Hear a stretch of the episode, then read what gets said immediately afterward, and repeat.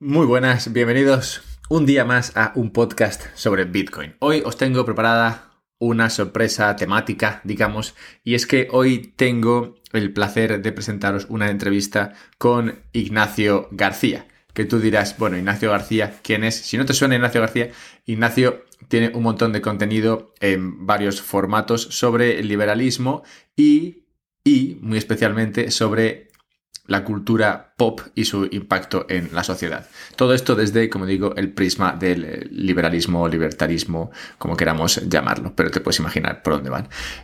Digo que es un podcast temático porque estas fechas, eh, las fechas alrededor de Navidad, son fechas donde la cultura tiene especial peso y es que durante estos días todos participamos de una en mayor o menor medida, todos participamos de una cultura común que tenemos alrededor de las festividades navideñas, el fin de año y todo esto, ¿no? Que, digamos, le da un tono particular a nuestras vidas estas semanas. Así que, bueno, teniendo en cuenta que nos encontramos muy próximos a la Navidad, pues quería tener esta conversación con Ignacio para hablar de la cultura, del libertarismo y específicamente de las películas y cómo las películas tienen impacto en nuestra cultura y cómo nuestra cultura tiene impacto en las películas. Entonces, eh, nada, estamos aquí durante dos horas prácticamente hablando sobre diferentes películas, diferentes narrativas, la evolución de la cultura y las narrativas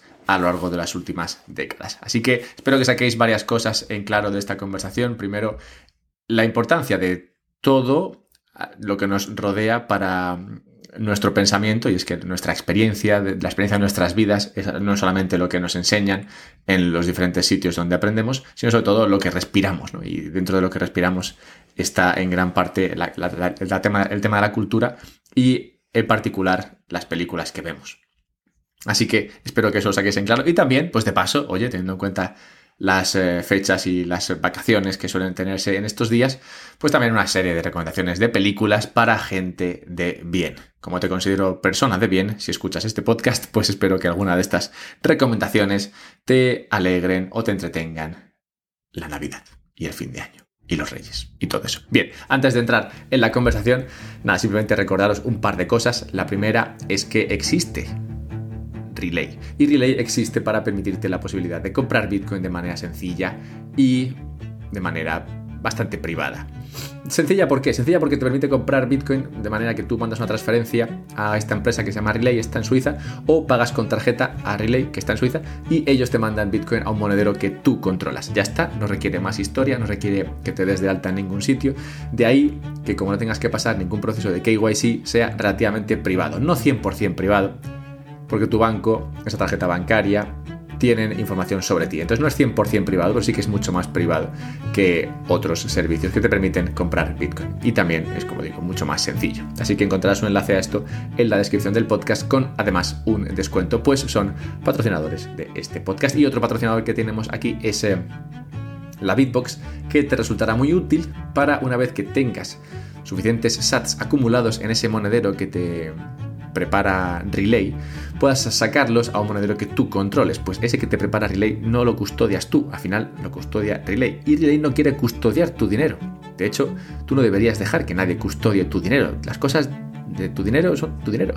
no, lo dejes por ahí en manos de otros que pueden no tener tus intereses eh, arriba del todo en la escala de prioridades, por así decirlo. Así que compra, si quieres, en Relay y guarda, si quieres, en Bitbox. Es lo que yo haría. También encontrarás un enlace a Bitbox y un descuento pues también patrocina este podcast. Así que nada, con Relay y con Bitbox estarías servido, pero no todo es eh, comprar y guardar, sino que también hay que tener en mente la cuestión de disfrutar, aprender y entretenerse. Y para eso tenemos esta charla con Ignacio hablando de la cultura pop y el libertarismo.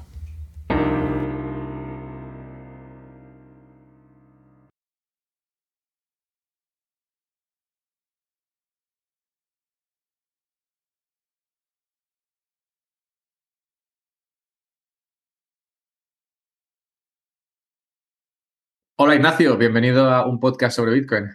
Hola Alberto, muchas gracias por la invitación, ¿qué tal? Muy bien, muchas gracias. Nos conocimos en unas jornadas que montaron eh, de Círculo Molinari, en las cuales hablamos de cuestiones eh, libertarias. En esas eh, jornadas tu charla iba sobre películas, sobre drogas y mm, concretamente diste la recomendación de la película de Silk Road, que la vi y me sirvió para hacer un, podcast en eh, conmemoración a, bueno, creo que no sé si era por los eh, X años que lleva Ross Ulbricht en la cárcel o cómo fue, pero lo publiqué en esa fecha. Así que muchas gracias por la recomendación. A ti que te gustara. Para mí siempre es un placer que mis recomendaciones eh, caigan ahí en, caigan a bien. Así que estupendo. Y la cuestión esta de las películas me, me ha venido rondando la cabeza durante bastante tiempo. El fenómeno de las, de las películas yo creo que es algo que es muy común para todos los humanos, personas que estén escuchando esto. Así que yo creo que todos tenemos una idea ¿no? de qué, importancia tienen las películas dentro del contexto cultural en el que vivimos. Y era una idea que me venía rondando la cabeza, ¿no? Cómo, cómo la cultura o cómo las películas alimentan la narrativa o cómo la narrativa nos viene dada a través de las películas, ¿no? Entonces, cómo, se van retroalimentando unas a otras.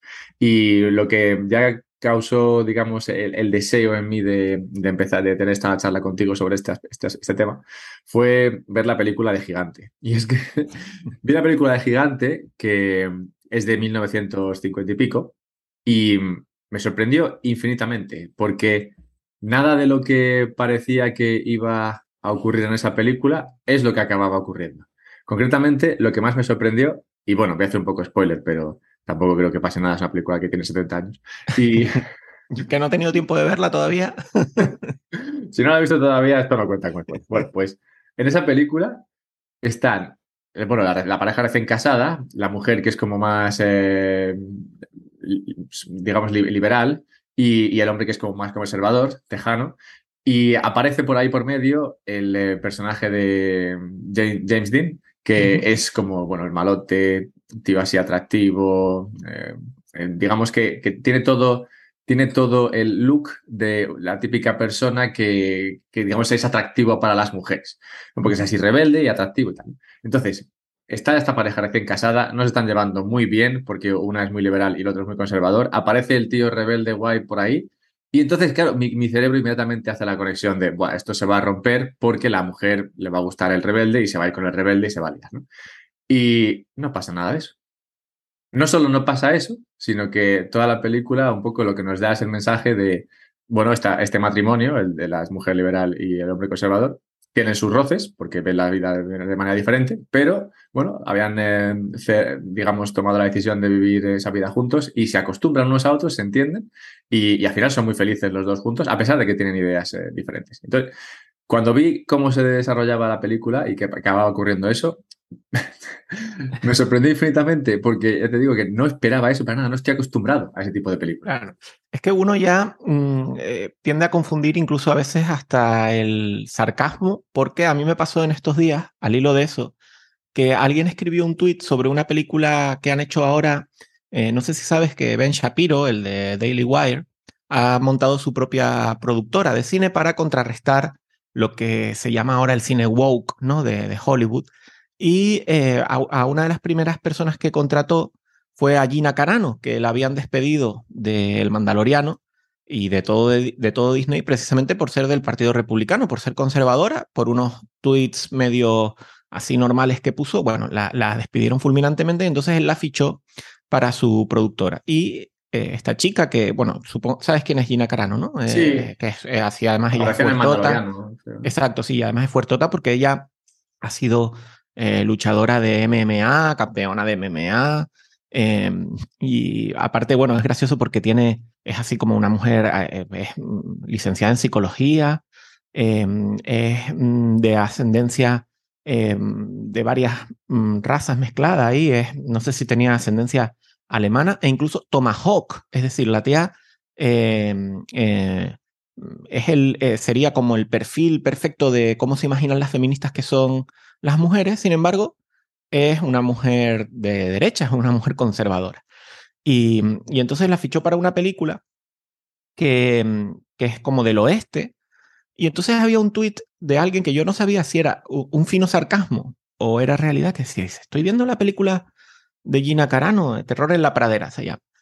Eh, y me extraña, eh, ¿sabes? No, no entiendo cómo eh, no se ha cargado a todos los que a todos los que van a por ella y tal, y necesita de la ayuda de un hombre y es una mujer indefensa y necesita que la ayuden para para tal y no se los ha cargado a todos ella sola.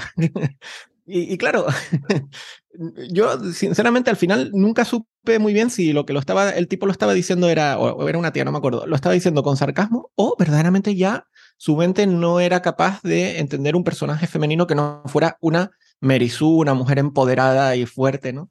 Y al final es eso, es cómo te condicionan el relato a, base de insistirte en una serie de clichés. Luego mm, está claro que lo veremos también como con el dinero hacen esto mismo, ¿no? Y con la empresarialidad y con, el concepto de empresa, pero como de, de, machacarte con un mensaje, un goteo constante, constante, constante, llegas a, de alguna manera, confundir la realidad con la ficción. Sí, por, eh, creo eso, por el impacto que tienen las, las películas dentro de nuestra cultura, que al final son, son cosas de los que hablamos. Si estás con eh, amigos, siempre, bueno, pues a los temas típicos y, y al final de, de conversación, el típico que, oye, pues ya hemos tocado todos los temas de cómo estás, qué tal la familia, todo eso, pues siempre vas a, oye, ¿qué has visto últimamente? ¿Qué, ¿qué te ha gustado? Tal? Y acabas hablando de, de, películas y todas tienen, digamos, eso, una, una narrativa que, digamos, va cambiando a lo largo de, del tiempo y yo tenía esta idea en mente, como digo, el ver la película de Gigante ya pues me, me hizo tomar la determinación de, oye, esto hay que hablarlo con alguien que sepa más de cine que yo, a ver si es verdad que la cultura ha ido bueno, que el cine ha ido cambiando conforme ha ido cambiando la cultura y en qué medida es más la cultura la que cambia y eso hace cambiar el cine o es el cine el que va cambiando y eso hace cambiar la cultura. Entonces te escribí y me mandaste un par de artículos, uno muy concreto sobre la película de Body Snatchers, que es una película de, de terror de los años 50, creo la primera, y que ha ido siendo revisionada a lo largo de los últimos 70 años y la evolución me parece digna de contar para explicar este concepto, esta idea de cómo va cambiando el cine y va, digamos, moldeando la, la cultura. Eh, esto es un poco como la pregunta, ¿no? Del huevo o la gallina. No sabemos qué, qué, es qué, pero sí que es verdad que hay ahí al final como una especie de retroalimentación constante de parte y parte, ¿no? Y, mm, y si bien no sabemos qué va primero y qué va después, yo sí tengo mi teoría. Yo creo que que, van de la mano, quiero decir, va, eh, eh, el cine es una herramienta que utilizan además de, de, forma coordinada, no creo que sea espontáneo, yo no creo en, eh, es decir, habrá parte de eso, pero yo no creo que es que sea que el, el, la las empresas productoras se intenten adaptar a la, mm, a, a, a, la demanda, vamos a decirlo así, o intenten adaptar su, mm, su contenido a cómo va cambiando la sociedad, sino que hay algo de, de, moldear ahí, es decir, hay algo coordinado, hay algo además ideológico y concertado, es mi opinión. Que luego haya también de lo otro, no digo que no, pero, pero creo que es precursor eh, y es un arma más en, en, esta, en esta, vamos a decirlo así, ingeniería social que se hace, que se lleva a cabo desde diversas instituciones y la, eh, el mundo de la cultura o el mundo del entretenimiento. A mí me gusta llamarlo entretenimiento, porque creo que decirle cultura es darle más valor muchas veces del que verdaderamente tiene algunas de las cosas, ¿no? Porque con el tiempo se puede considerar a lo mejor una película que, que forma parte del acervo cultural, pero mmm, a veces tenemos la tendencia a decir, no, no, esto es cultura y tal, y, y de hecho los propios artistas, a veces los, los, meros, los meros actores, se creen que son ya intelectuales y, y son, ¿sabes? Como algo más de lo que son cuando son meros eh, elementos de entretenimiento que luego ya pueden trascender o no. Y... Sí, concretamente, déjame que te interrumpa un sí, segundo, sí, porque claro, claro. hace poco con el tema de, de, Twitter, los Twitter files y todo esto, uh -huh. se ha estado hablando mucho de, de a qué partido vota según qué, según qué empresa. Y concretamente en eso de los Twitter Files salía cuánta gente donaba dinero a, uh -huh. de Twitter a, a, demócratas y a republicanos. Y bueno, la cifra era muy alta, pero era la segunda más alta, creo, por detrás de Netflix, que era donde más personas, eh, donde mayor porcentaje de personas, creo que un 99,5% o así, de los trabajadores de Netflix eh, donaban dinero al Partido Demócrata. Lo cual, bueno, indica que sea esto a propósito no, lo que sí que indica claro es que las ideas que, van, que irían detrás de, las películas que se empujan por parte de Netflix, pues tendrían una, digamos, un, sesgo concreto. Y, bueno, y no es solo Netflix, evidentemente es Hollywood y siempre ha sido así. Es decir, Hollywood em, siempre ha sido eh, progresista, de izquierda, vamos a decirlo así. Lo que pasa es que en los últimos años eh, eh, ha habido como un, catalizador, una aceleración, un aceleracionismo casi prácticamente, empleando así términos así de moda, en este sentido y ya van, digamos, a calzón quitado o a tumba abierta, ¿no? Cuando antes a lo mejor se molestaban un poquito en, disimular o en intentar ser un poquito, dar un poquito de cal y otra de arena o demostrarse un poquito imparciales y colar el mensaje así a lo mejor un poquito más civilinamente, pero no, ahora ya van a calzón quitado y la prueba la tienes con encender eso, Disney, eh, Amazon con, eh, con, lo del Señor de los Anillos, esto, ¿no? Con los anillos de poder, Netflix, pues ya ni te cuento, ¿no? Hasta Elon Musk eh, bromeando sobre eso, porque ya es casi de, es caricaturesco, es de chiste, es tan exagerado que, que no se puede, que no se puede negar, ¿no? Y mm, como, como antes decía, e, esta evolución, yo creo que se puede ver simplemente observando así a simple vista cualquier producción, pero donde yo más la noté, y de hecho eso me llevó a, a escribir un artículo específico de esa saga, como dices tú, la de, de Body Snatchers, la de los ladrones, em, eh, la invasión de los ultracuerpos, le dijeron en, en español, ¿no? La, ah, pensaba que eran ladrones de cuerpos. Sí, es que, bueno, como ha sido varias, eh, los títulos han ido cambiando. La original la tradujeron como la invasión de los ultracuerpos. Y luego es verdad que creo que alguna la llamaron los ladrones de cuerpo. No sé si la del 93 la llamaron así. No, no, no recuerdo ahora con exactitud cuál de ellas, pero bueno, es esa saga que ha sido víctima de múltiples actualizaciones a lo largo del tiempo para que fuera encajando con lo que eh, ellos querían transmitir. Sobre todo porque la primera, la del 55, no, perdón, el 55 es la, la novela, eh, la película es del 56, un año después. Eh, la primera es una película claramente anticomunista. También hay que entender la época en la que era, pero eh, está dirigida además por Don Siegel, que es el, de Harry el Sucio y, el íntimo de, de, de, de, Clint Eastwood y tal, que siempre además se le consideró así como un facha, vamos a decirlo así, ¿no? Eh, para los estándares de Hollywood, eh, que tampoco, tampoco tanto, pero bueno. Y, mm, y la primera es una, una metáfora completa del comunismo, además con un montón de detalles, es decir, esto era que unos como unas esporas del, del, de extraterrestres llegaban a un pueblo y durante la noche, eh, bueno, iban eh, entrando en los, eh, iban contagiando a la, gente y durante la noche se convertían en unas especies de crisálidas y por las mañanas salían nuevos, pero eran, ya estaban como poseídos, bueno, era un cuerpo nuevo y estaban poseídos por esta especie de mm, conciencia colectiva o mente colmena ya ahí estamos viendo también alguna, algún paralelismo. Y pues iban poco a poco eh, dominando eh, así el mundo, ¿no? Eh, lo que pasa es que eran como medio, no, no zombies exactamente, pero eran como así como robotizados, ¿no? Los, los, y que eliminaban la individualidad. Exacto, eliminaban la individualidad por completo y lo que se iban era expandiendo de esa manera. Y las referencias eran tan evidentes, ya no solo por este mismo hecho, sino que vivían esos nuevos cuerpos eh, tenían que seguir como expandiéndose porque vivían durante cinco años, que era como los planes quinquenales de aquella época. Es decir, está llena de detallitas así, de detallitos así que te hacen ver claramente cómo eso era así. Y además, bueno, pues el protagonista que eh, consigue resistirse a, esa, a, esa, a ese contagio y tal, pues eh, es el bueno, evidentemente. Estos son, evidentemente, son malos. Y al final, bueno, consigue escapar y no sé qué, llama al ejército y el ejército pues eh, acaba con, la, con, esta, con esta plaga y bueno, y todo acaba bien, digamos, ¿no? Es decir, eh, y, consiguen vencer a esta, a esta idea, eh, bueno, a estos bichos tan contagiosos que al final es como las ideas comunistas que se van contagiando y que te puedes encontrar, además, lo, lo terrible de la película es que tu, tu hijo, tu hermano, tu padre, puede haberse convertido en un comunista eh, durante la noche y tal, ¿no? Es un poco lo que, lo que viene a, plasmar.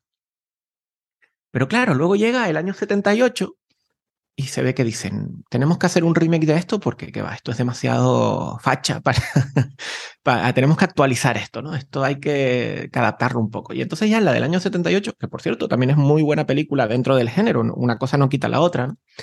es la famosa esta de, de Donald Sutherland, que es la famosa imagen del tipo así, ah, con la boca abierta ahí señalando que se ha convertido en un meme. Y era que la forma que tenían estos bichos de, de, de, cuando descubrían a uno que todavía no estaba contagiado era eso, señalarlo así como, como durante la pandemia hacía la gente desde los balcones, ¿no? Gritando desde los balcones y tal. Ahí hay, ahí hay uno sin mascarilla y tal. Bueno, pues aquí ahí hay uno aquí hay todavía uno con, contagiado. sí, aquí hay uno con pensamiento independiente todavía y tal, que, que no sigue, la, que no sigue el, el relato y tal. Bueno. Y, y esta, el, el, ya se empiezan a notar los cambios así, son un poquito más, son sutiles, pero ya son importantes, porque si bien la otra, la del 56, era como un pequeño pueblo así americano, eh, con lo típico ahí, la banderita americana por todas partes y no sé qué, y así como muy conservador. Eh, este es en San Francisco, en el 78. Y ya la película empieza a, hacerte jugar con la idea de que esa ciudad tan, tan liberal, en el sentido americano, ¿no? tan, tan progre, ya la gente se comporta un poco así de antemano. Antes de la invasión ya la gente está un poco como alienada, está un poco eh, viviendo eh, esa vida así mm, eh, más atomizada, digamos, y, se comportan casi ya así como, como una, un poco de, de, de robots. Y aunque los invasores siguen siendo los malos, lo que te dan a entender es, bueno, esto sería algo tan diferente, tan negativo, el que, el que pase a formarse esta, esta mente colmena, ¿no? Es como, mmm, es, la, es como la típica postura de, ¿no? De, en aquella época de, no, yo no soy ni capitalista ni comunista. Comunista, eso, eso, cuando dicen eso es que yo no soy ni de un lado ni del otro, ¿no? Porque eh, al fin y al cabo, pues vienen a hacer un poco lo mismo y tal, o, no tendría por qué verse como algo tan diferente y tal, ¿no? Y, y además esta película ya introduce el mensaje eh, que la invasión no puede ser detenida, que esto no puede ser detenido. Así como en la primera ganan los buenos, en esta ya es como aquí no, no, esto es imparable, el progreso es imparable, es lo que vienen a decir. Ya luego está la del 93, que esta es de Abel Ferrara, que esta, la diferencia es que tiene lugar dentro de una base militar. Entonces, eh, en la primera los militares eran los que, los que salvaban el tema. Aquí es al revés, es decir, como es dada esta organización ya marcial que tienen, que eh, gracias a eso los, los mm, extraterrestres, estos, los, los bichos estos, se expanden más rápido. Además te los pintan así eh, súper mal y tal, porque usan al actor de la chaqueta metálica, al instructor, ¿te acuerdas? Al instructor de la chaqueta sí. metálica, que era todo odioso así, pues lo, lo usan para esta película, pues para que ya tú vayas predispuesto a, a que los veas con, con, con, mala gana, ¿no? Y, a, y los, al final, a los militares. Claro, exacto. Antes de eh, ser eh, poseídos por. Claro, que serían, eh, que, ya en la primera eran los salvadores, aquí pasan directamente a ser los malos, ¿no? Le dan la vuelta completamente a, tal para que vayas, digamos, de alguna manera borrando o actualizando la idea que tú pudieras tener o traer de la, de la anterior película. Vuelven a hacer esto, como que eh, los militares americanos son una amenaza equivalente o peor incluso que los, que los extraterrestres que vendrían a ser los comunistas. Y para colmo, hay aquí una historia también de una familia y es un, una chica con el hermano pequeño. Y entonces al final de la película, nuevamente aquí vamos a hacer spoiler, bueno, vamos, ya ponemos el disclaimer de spoiler para el resto del programa. eh, la, la, chica se ve al final obligada a matar a su hermano, al niño pequeño, lo, lo tiene que matar porque está infectado. Y te dan a entender que como ella, tratando de mantener su individualidad y la del hermano, ha, per ha, perdido su humanidad porque ha matado al hermano. Es decir, aquí por pretender no terminar contagiado, te dan a entender como que, mira, al final has terminado matando a tu hermano, tu hermano por esto. Y enlazando con lo que decíamos del anterior, hombre, si la invasión va a triunfar irremediable, irremediablemente, entonces, ¿por qué resistirse si lo único que te va a traer es eso, que termines matando a tu hermano pequeño? Vea, fíjate lo... Eh, lo eh, siniestro que es el, el, mensaje que van, que van colando ahí, aunque, no, aunque uno no parezca darse cuenta. Y la que ya es de coña marinera, porque ya te das cuenta del el, que le han dado la vuelta al calcetín por completo, es la versión que hicieron en 2007 con Nicole Kidman y Daniel Craig, el que, el que hacía de James Bond, eh, que se llama, esta se llama La Invasión o Invasión, The Invasion. Em, y aquí, bueno, hay bastantes cambios en el sentido de que aquí los, eh, no es que te renueves, ¿no? no es que el bicho te mate y te cree un clon, sino que mientras estás poseído por ese bicho, pierdes tu individualidad y tal, y cuando luego por fin consiguen liberarse, al final eh, lo que has perdido es como los recuerdos de esa época. Ese tiempo que ha durado la invasión, de eso, se te ha borrado de la mente. ¿Y qué, para qué usan este, este cambio? Para que al final de esta película, eh, bueno, y, eso, te consiguen así una, una sociedad toda... Em, Perfecta. sí, pacífica, todo es, es verdad que es gris y es apático y tal, tiene que haber tensión para que, para que la gente, pues, de alguna manera quiera que, que al final la gente vuelva a recuperar. Pero al final, el personaje de Nicole Kidman, que nunca llegó a estar infectada, que sí recuerda todo cómo fue ese periodo de tiempo que duró la invasión, se, le, se la ve leyendo un periódico y el periódico empieza a hablar otra vez de guerras, robos, eh, asesinatos, y se la ve como diciendo, contra estábamos mejor hemos vuelto a la mierda de antes y tal. Estábamos mejor eh, viviendo así, como una mente colmena, como, como una sociedad totalmente mm, eh, colectivista y tal. ¿no? Y ya es que yo cuando vi ese final dije, no, es que en plan, se ha cerrado el círculo ya aquí, ¿no? ¿Cómo hemos pasado de la primera película? ¿Cómo ha mutado? Eso sí que ha sido ahí una invasión de los ultracuerpos, es decir, cómo los ultracuerpos la han infectado y ha terminado convirtiéndose en todo lo contrario, casi como en plan, bueno, es que esto es, esto es lo deseable en verdad, porque este, este estilo de vida que tenemos aquí en Occidente hay que cambiarlo ya y tal. Sí, no, por eso cuando leí el artículo me pareció, me pareció justo lo que estaba, lo que estaba buscando, lo que tenía en mente, ¿no? El, el cómo van cambiando los tiempos y, y, esas, y esas narrativas van pasando a, otro extremo, ¿no? Yo lo comentaba antes con la peli de Gigante, que, bueno, antes, eh, bueno, no sé si todas las películas eran como esa, pero el, el mensaje de, bueno, de una pareja que se, se conoce, decide casarse y ya está, pues y, viven su vida juntos a pesar de los, bueno, de que hay momentos buenos y momentos malos, pues ese, ese mensaje se, se ha perdido y lo que se ve últimamente es que en cuanto viene la primera, el primer revés, pues se acaba la relación, te vas con otro, no sé qué, y todo mucho mejor así, ¿no? Y, y esta, y la de, y la de Body Snatchers igual, ¿no? Eh, tienes una película en la cual el, el, malo claramente es, es, el comunista que viene y te toma y, y, 50, 60 años después eh, eso es lo, eso, lo que tú dices, ¿no? lo deseable, pasa de ser Lo, lo, negativo a ser lo, lo, positivo con el, con el cambio del tiempo. Es, eh, por eso me gusta también lo que, lo que has comentado antes, ¿no? que no está claro quién va primero, no sé, el huevo o la gallina, pero, pero está claro que las narrativas van cambiando y lo podemos ver en cómo va cambiando el cine. Sí, eso es así. Y te das cuenta, tú lo has dicho en la parte esta de los valores eh, familiares, luego también los roles de, digamos, del hombre y la mujer en las películas es evidente, pero esto eh, se puede ver en prácticamente todos los aspectos. Y uno que yo creo que, que es en el que ahora profundizaremos es en cómo se va tratando también cuestiones como al empresario, a los ricos, el propio concepto de dinero, ¿no? la, creación de riqueza, eh, la empresarialidad, todo esto ha ido dando también un cambio, aunque quizás este no es tan, eh, tan reciente, es decir, esto es probablemente, eh, viene siendo así desde, desde casi el principio. También hemos visto cómo se ha ido, digamos, profundizando o se ha ido mm, eh, eh, insistiendo en esto más. Y yo, de hecho, hago un paralelismo con el marxismo en general, porque si te fijas, el marxismo originalmente mmm, del conflicto del que bebía, del conflicto del que se alimentaba, eh, y a su vez alimentaban ellos también, quiero decir, de, es como, como te digo, es una cosa de retroalimentación, era el conflicto entre el empresario y el trabajador, ¿no? entre los eh, eh, propietarios de los medios de producción y el proletariado. La explotación, la plusvalía y tal y cual.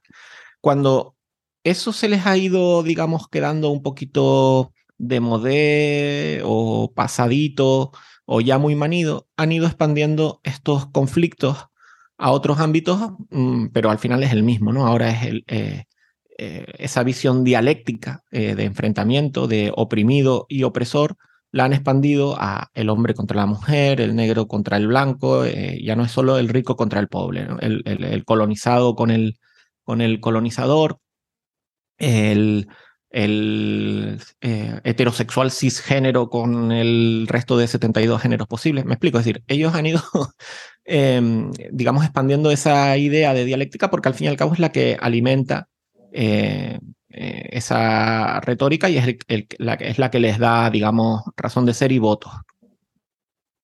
Y entonces, pues pasa un poco lo mismo con el, con el cine, en el sentido de que de toda la vida eh, siempre la cuestión de empresario-trabajador eh, ha estado reflejada en, malos términos para el empresario en el cine. Y es más recientemente que hemos visto el auge de toda esta cosa del feminismo, lo woke y demás, porque ha ido un poco de la mano también a cómo el discurso político también ha ido cambiando. Y entonces, nuevamente, vuelves a ver, la, vuelves a ver el paralelismo, ¿no? Vuelves a ver la similitud que hay entre, entre cómo evoluciona un mensaje y cómo en paralelo va evolucionando el otro. Y para, para darte cuenta de esto, tienes que ver, por ejemplo, mm, eh, me refiero a esto del, del mensaje del dinero y demás.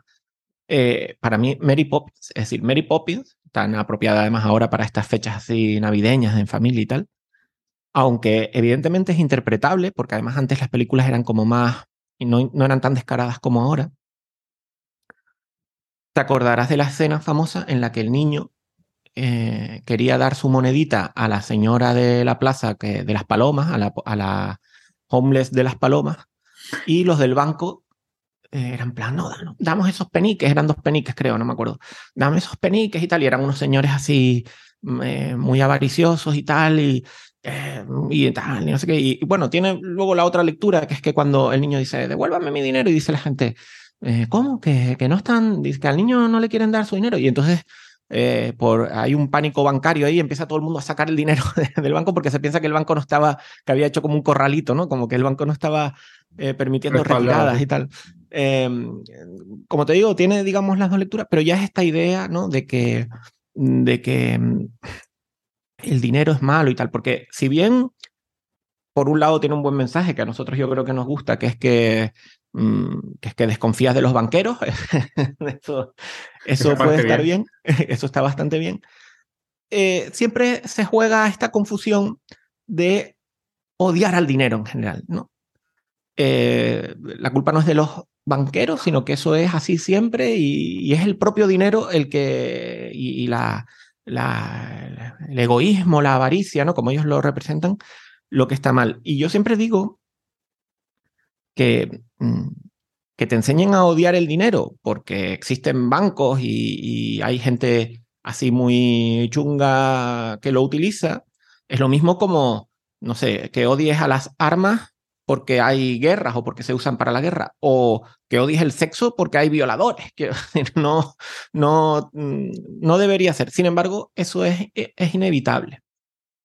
Y si te fijas en todo este tipo de películas, siempre te ponen la imagen de, del rico, el empresario y tal como el malo. Siempre es el malo en todas las películas.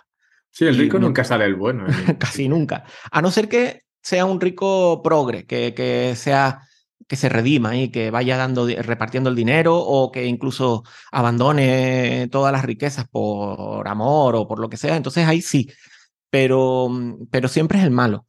Eh, no sé, pero además de una forma además mm, descarada y caricaturesca. A mí siempre me viene a la cabeza Titanic. Titanic,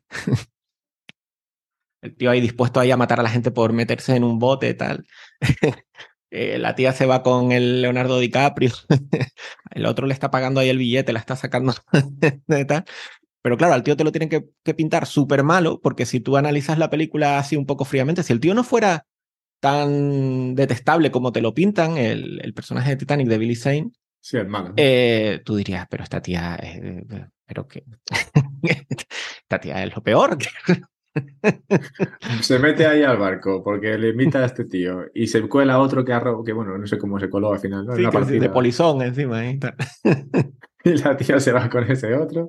Ya, sí, te tienen que pintar mal al, al malo para que veas la cosa más lógica. Y luego fíjate que nunca, casi nunca trabajan, casi siempre se han hecho ricos.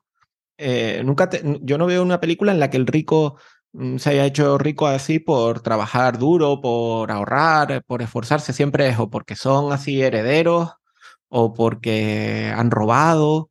eh, tal. De hecho, las únicas películas que de alguna manera exaltan, y es triste que así sea, que exaltan la empresarialidad, eh, el trabajo y demás, son precisamente las películas así como, y series como de narcos. Tiene que ser un tipo malo, es decir, no... no eh, Ganan mucho dinero, ¿no? Como el precio del poder. sí, exacto. Pero, nunca de una manera... Nunca, nunca puede ser de trabajando, siempre tal. O directamente eh, son ricos porque sí, ¿no? Eh, se me ocurre ahora 50 sombras de Grey y todo eso, son súper millonarios, pero siempre están ahí, eh, o Batman y tal, siempre está ahí, pues nunca haciendo nada. Y dices tú, bueno, pues, no sé, magia por arte de magia. Y eso no es casual, quiero decir, porque claro, si, si pusieran como en el 90% de los casos te, te tienes que hacer rico, pues las películas serían aburridísimas porque el tío estaría ahí todo el día. el tipo Levantándose a las 8. o antes y tal, haciendo largas horas y no teniendo ningún tipo de vida eh, a lo mejor social, ¿no? Y tal. Pero claro, si te lo pintan así, pues la película eh, no, tiene, no tiene gracia. De hecho, esto es tan así que mm, Chávez, cuando llegó al poder en Venezuela, una de las primeras cosas que, que intervino y que en la que metió mano fue en las telenovelas, porque sabía del poder eh, que tenían. Y entonces dio una serie de instrucciones, algunas ya de hecho se venían eh, cumpliendo, pero dio una serie de instrucciones para que, eh, digamos, para aprobar qué tipo de telenovelas se podían poner. Y si te fijas, yo no es que sea fan del género, pero evidentemente pues, te das cuenta de, la cuestión. Y fíjate que todas son una, generalmente es una chica pobre, em, así una historia de Cenicienta, ¿no? Es una chica pobre que conoce a un chico rico porque sus padres eh, son ricos, pero él, eh, generalmente la suegra es una malvada, es una bruja malvada que no quiere que estén juntos por, por su diferencia social, pero él es bueno, aunque tiene sus cosas y tal, porque claro, tienen que rellenar 500 capítulos de por medio, pero eh, él es bueno porque eh, siente, digamos, sentimiento de culpa por ser rico y está siempre como dispuesto a, a, renunciar a esa riqueza de alguna manera, ¿no? Y tal. Y mm, eso siempre así, y además eh, te vende un mensaje muy eh, sutil, que es que te da, te vende la idea de que la única manera de progresar, en este caso para una mujer, pero bueno, la única manera de progresar es, poder hacerte rico, es dando el braguetazo, es decir, con uno que sea guay, que sea un rico eh, socialmente comprometido, como le, como les dicen. Y no, eh, nunca es a través de, del trabajo y tal, sino siempre es así, o a través de la lotería, ¿no? Directamente, son la, eh, es eso, o braguetazo, lotería, o, o que te lleguen superpoderes de alguna clase, o eh, siendo un narco. Esas son básicamente las únicas vías de, llegar. Y claro, eso va calando en el sentido de que mm, eh, eh, la realidad se te va moldeando en función a eso. Claro, muestran, muestran a la persona un poco las, las, vías hacia la, la riqueza, ¿no? Y, y, ninguna de ellas es una que conduja, que, que, sí, que conduzca hacia el trabajo y el estudio y ya está. Sí, lo cual, claro, cuando dices, pues también tiene un impacto en las personas que pueden decidir, oye, ¿qué hago con mi vida? Bueno, pues lo que estoy viendo claramente es eh, que, que hay que hacer esto porque no hay otra manera de progresar. De hecho, yo probablemente acabé trabajando en bolsa porque vi la película de, Wall Street en su día. Y claro, esta película también se, se puso muy de moda, o digamos, yo creo que nació en un momento en el que estaba, estaba muy en boga la cuestión esta de los, de los yuppies, ¿no? de americanos. Y, y, creo que esa película Ahora, ahora creo que tú conocerás más eh, detalles de la misma, pero, pero vino un poco como a, digamos, pelear contra ese concepto ¿no? de, del broker de bolsa americano que eh, había ganado, que ganaba mucho dinero y que era una figura negativa para la sociedad. No obstante, yo, yo vi la película y a mí me pareció que, en la bolsa se, se, pasaba muy bien la cosa. es, que, le salió el tiro por la culata completamente. Eh, Oliver Stone, que es un tipo bastante izquierda, aunque con, el, con, con, la evolución que ha tenido la izquierda ahora, los propios de izquierda consideran a Oliver Stone un facha. Ya, ya, ya lo han adelantado ahí por la izquierda a Oliver Stone. Em, él, él pretendía hacer esta película como, eso como una advertencia, eh, poniendo a Gordon Gecko y a Michael Douglas como lo peor de lo peor y tal, pero le terminó saliendo el tiro por la culata porque es lo que tú dices, mucha gente lo que, lo que se sintió es de alguna manera identificado con él, en algunos de los aspectos, ¿no? Evidentemente, no, no, en todos, porque si no, pero y hasta copiaron hasta su estética, se puso de, no sé si hubo un boom en la venta de, las camisas y las corbatas que el tipo llevaba y los tirantes y no sé cuánto, es decir, que intentaron hacer una cosa ridiculizándolo y lo que consiguieron fue eh, que la gente se identificara con él, pero es que esto pasa muy a menudo, es curioso cómo a veces le sale el tiro por la culata en este, en este caso, porque pasó más o menos lo mismo con el logo de Wall Street el logo de Wall Street eh, al final termina siendo, eh, aunque mm, te lo intentan poner al tipo tal, la gente pues como que le, le, coge simpatía a pesar de las barbaridades y tal. Y por poner un ejemplo más castizo y más, mm, más pueblerino, vamos a decirlo así en ese sentido, es lo que un poco les ha pasado también con Aquí no hay quien viva o la que se avecina, que te intentan hacer al Antonio Recio, este, el de pescados, el de la marisquería Recio y tal, te lo, te lo presentan ahí como el típico facha, no sé qué, no sé cuánto, y la gente es el, personaje que luego más quiere y más gracia le hace de la serie y tal. Y este fenómeno eh, pasa también en Estados Unidos. Hay una, una serie que aprovecho para recomendar que no la haya visto, no es muy conocida aquí en España, porque de hecho no sé si llegó a estar doblada, que se llama Parks and Recreation, que es de un... Eh, ¿La conoces, Parks and Recreation? Sí, sé cuál es. No, no, nunca llegué a engancharme, pero... Es muy divertida y trata sobre, sobre un, una oficina pública, sobre un, una especie de, ayuntamiento, de oficina del ayuntamiento en un pueblo americano. Y el jefe de los funcionarios precisamente es un libertario, pero libertario americano acérrimo, que el tío está ahí como para, que, para asegurarse de que aquello se hunda. Y en la primera temporada... sí, sí, no, no, es, esta nueva es, información. Es muy, es muy, muy buena. Ron Swanson se llama el personaje. Entonces, la primera temporada era un poco como el contrapunto, er, e, era, dentro de la comedia, era como un poco, intentaba que fuera como el, el villano, era el jefe odioso de, de, la protagonista, que es así, es como una, una demócrata que aspira a ser como Hillary Clinton en el futuro y tal. y, y sin embargo, el, el, personaje tiene cosas tan, una forma de pensar tan peculiar eh, siendo libertario, tan, y es tan gracioso que se termina convirtiendo en el protagonista de la serie. Es decir, a medida que van pasando las temporadas, es como el verdadero protagonista de la serie y, se termina, lo, son súper, eh, no son crueles con el personaje, sino que dentro de su excentricidad y tal, lo tratan con, terminan tratando con cariño y tal. Es un poco lo que le pasó también a, a, este, a Sheldon Cooper en, en The Big Bang Theory, la primera temporada.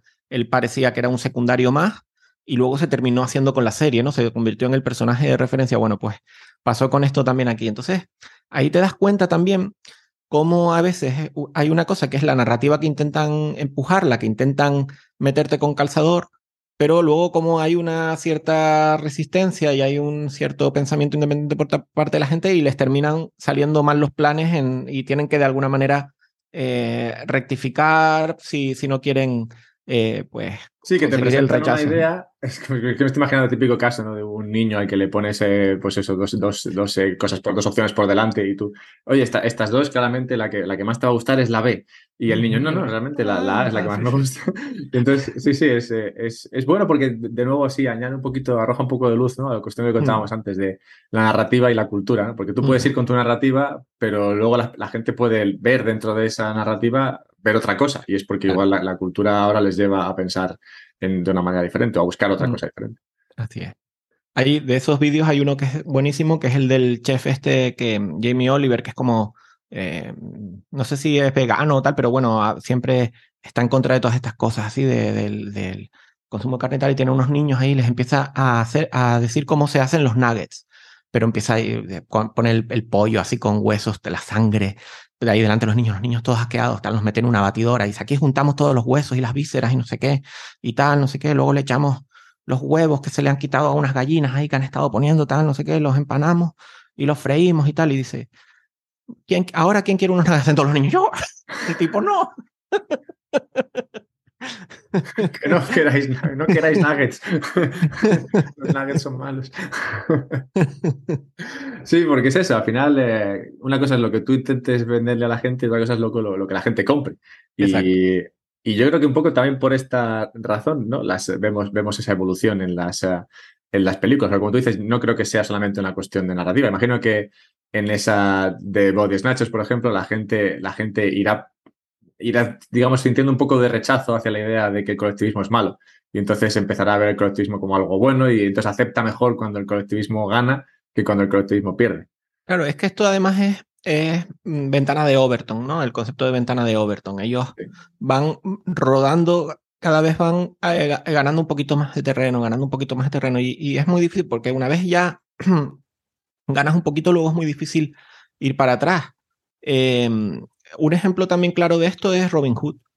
Robin Hood, em, si tú sales a la calle y le preguntas a, a la gente así al azar eh, qué es lo que hacía Robin Hood, el 99% de la gente te dirá, le quitaba el dinero, robaba el dinero a los ricos para dar- dárselo a los pobres.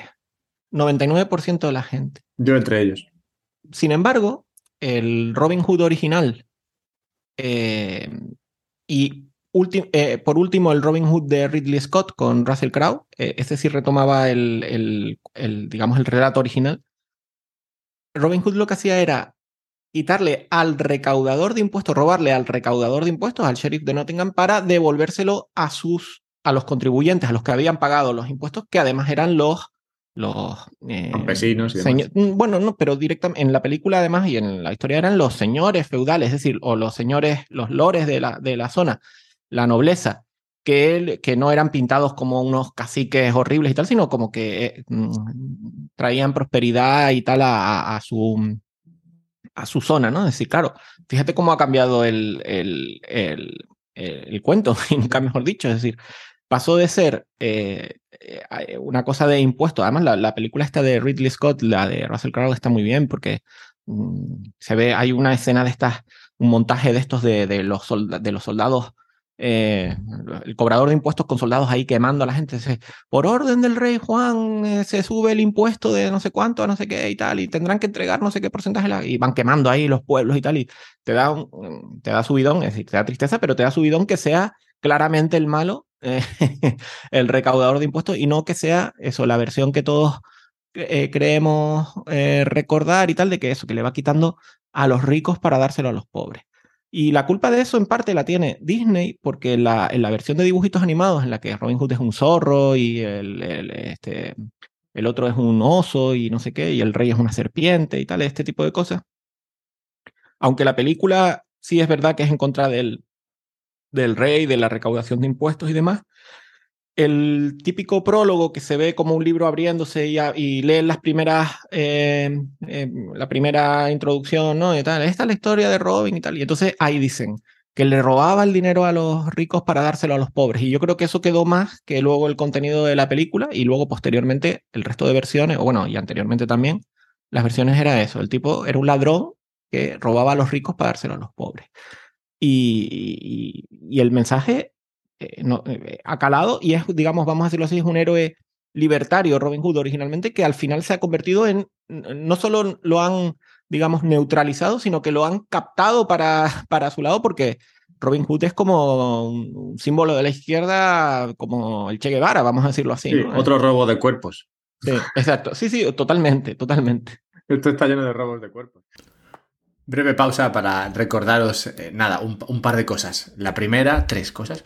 La primera es Patreon, por si me quieres ayudar con este contenido, patreon.com barra un podcast sobre Bitcoin. Ahí puedes donarme mis cinco brillos y yo feliz puedo comprar regalos a mis hijos. No, no tengo hijos, pero puedo comprar regalos a mi perrita. Ah, otra manera de ayudarme o de simplemente entender, aprender más sobre la cuestión eh, liberal, económica, financiera, bitcoinera es a través de Twitch. Hago directos en Twitch, estas entrevistas muchas veces, otras veces simplemente hago directos ahí en los cuales trato alguna cuestión, eh, digamos, actual sobre el, mercado, la economía y Bitcoin. Pues eso lo hago en Twitch. Y otro sitio donde puedes ayudarme y ayudarte a ti mismo es a través de Fountain. Fountain es una aplicación que te permite, Fountain como fuente, es una aplicación que te permite escuchar podcasts como este y como muchos otros. Te permite además recibir sats por escuchar y enviar sats a estas personas que crean contenido que te gusta. Así que si quieres participar de, de Lightning, Bitcoin, escuchar podcast que parece que te gusta y todo eso en un mismo sitio, pues Fountain es el lugar. Así que nada, habiendo dicho todo eso, sigamos con eh, Ignacio y la ventana de Overton. Gran, gran concepto. Lo de la ventana de Overton, que es, eh, bueno, es un tema, a mí me, encanta. Yo, Es un concepto que, que descubrí, yo diría, de manera tardía hace, pues, yo creo que hace como dos, tres años que, que, me, que me enteré de este concepto y fue en una cena hablando con, con gente así muy, random y, y, fue un concepto que de primeras me costó un poco pillar, pero luego he, ido viendo día a día y, y, me ha parecido de lo más interesante. Y es aquello de lo que se puede hablar y aquello de lo que no. ¿no? Eh, ¿Qué, qué es, cuáles, las, ¿Cuáles son las narrativas aceptables hoy? Aceptables, sí. Y cuáles son las que no son. Y todo esto que no esté dentro de la ventana, pues directamente es que no se puede ni hablar.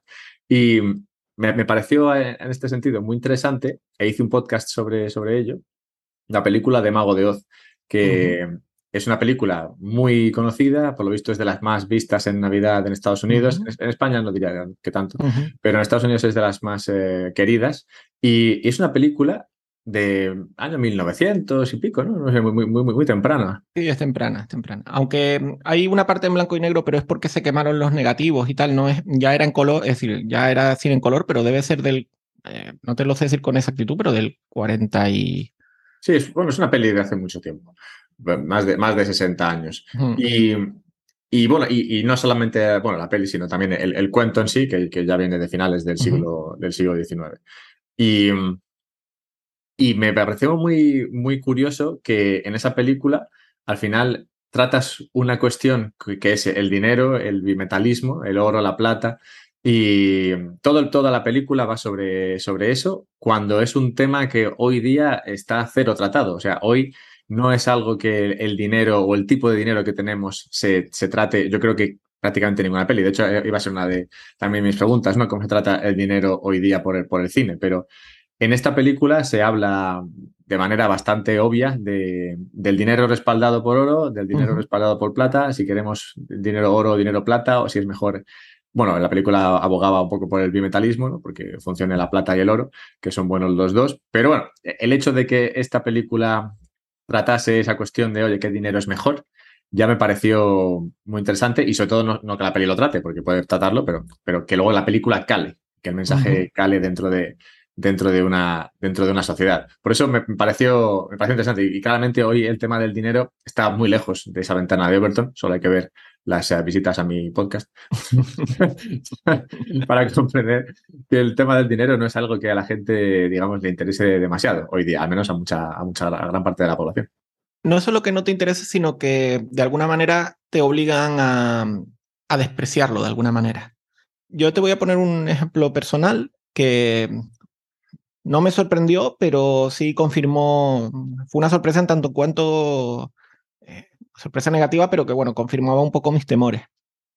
Durante unos años estuve yendo a, a colegios públicos a dar clases de, a los niños de, no sé, ahora los cursos de, eran de 10 y 11 años, algo así, no sé si era quinto y sexto, no, no, recuerdo, ah, porque me, han un con los cambios, tantos cambios de, de planes educativos y tal. Em, les iba a dar clases de alfabetización financiera, ¿no? De, aprender un poquito de, economía y de finanzas en términos que ellos pudieran comprender y tal. Y, me pasaron eh, cosas curiosas. Era que, bueno, yo les preguntaba, bueno, ¿cuántos de ustedes mm, tienen eso, una paga o saben eh, de esto y tal? Bueno, la mayoría nadie, ninguno sabía directamente, si acaso eso, a lo mejor tenían la paga y tal, pero no tenían ningún criterio de ninguna clase. Y me pasaban dos cosas que fueron eh, interesantes. Una es que los tutores y las tutoras se quedaban durante las, las sesiones y se ponían a tomar apuntes y al final de las clases venían y me decían, Dios mío, si yo, mm, dice, es que esto no solo está, es útil para los niños, sino es que, que yo me estoy dando cuenta que yo, a mí nadie me enseñó esto tampoco y tú, tú has venido aquí a contarnos cosas que yo no había reparado en esto, yo no me había dado cuenta de estas cosas y cuando les hablaba a lo mejor de, de, hipotecas o de inflación y de cosas así, ¿no? En y, y, era en plan, hasta los profesores, hasta los adultos estaban aprendiendo cosas que, que, a ellos se les negó. Y otra cosa que me llamó la atención y que creo que fue muy significativo es que eh, en, en, dos ocasiones, eh, cuando en, esta toma de contacto inicial con, los niños, en, dos clases en concreto hubo una niña y un niño que sí sabían de esto, que se notaba que venían de casa educados en estos términos, porque yo preguntaba, ¿quién sabe? No sé qué, levantaba la mano. Eran, lo, los dos eran chinos.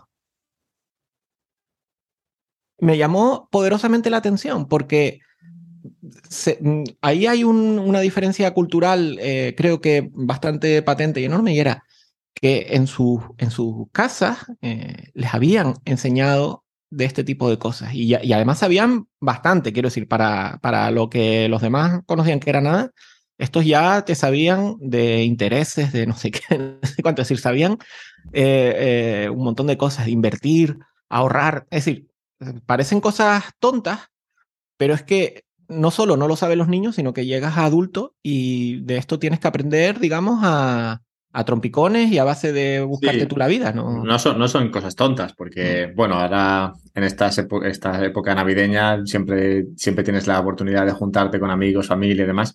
Y yo cada año que pasa hablo menos en estas mm. reuniones familiares y de por, por, por, salud mental, ¿no? porque, porque ya llega un punto en el que dices, es que o sea, igual están hablando de lo que sea que es, que sea, que sea, que es erróneo, conceptualmente erróneo, ¿no? Pero digo, claro, yo, digo, es que llega un punto en el que digo, si tengo que explicarte todo, digo, eh, digo no, no, me vas a dejar que esté aquí media hora dándote la chapa. Entonces, lo que no puedo hacer es en, en 30 segundos explicarte todo lo erróneo detrás de todo. claro.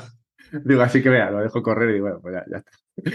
Pero, pero, claro, pero eso te da una, una señal del estado de ignorancia, digamos, en el que, en el que nos mantienen. Y volviendo a un poco a lo de los body snatchers, ya vivimos un poco en eso, en el sentido de que eh, al final todo el mundo piensa homogéneamente, erróneamente, además, muy, muy probablemente, o por lo menos eh, no me aventuro a decir que, es decir, eh, me parece pretencioso decir que erróneamente, pero lo que sí está claro es que equivocados o lo, estén en lo cierto o estén en, lo, en el error, han llegado ahí eh, de casualidad, es decir, no es de forma informada, no están en esa postura eh, por, una, por una cuestión de mm, haber tenido información y haber llegado a esa conclusión, sino por falta de información, que a lo mejor han acertado un, un reloj estropeado, salvo sí. que sea digital, da la hora correcta dos veces. Sí, pero, pero que sin tener que ellos pensarlo, llegar a esa conclusión, lo que ha sido, ha sido, han ido bebiendo de lo que han ido Exacto. viendo por la tele y escuchando, no sé qué, y entonces han llegado a esa conclusión Exacto. a la que no han llegado ellos, simplemente es una conclusión como que les viene de base por lo que, por lo que,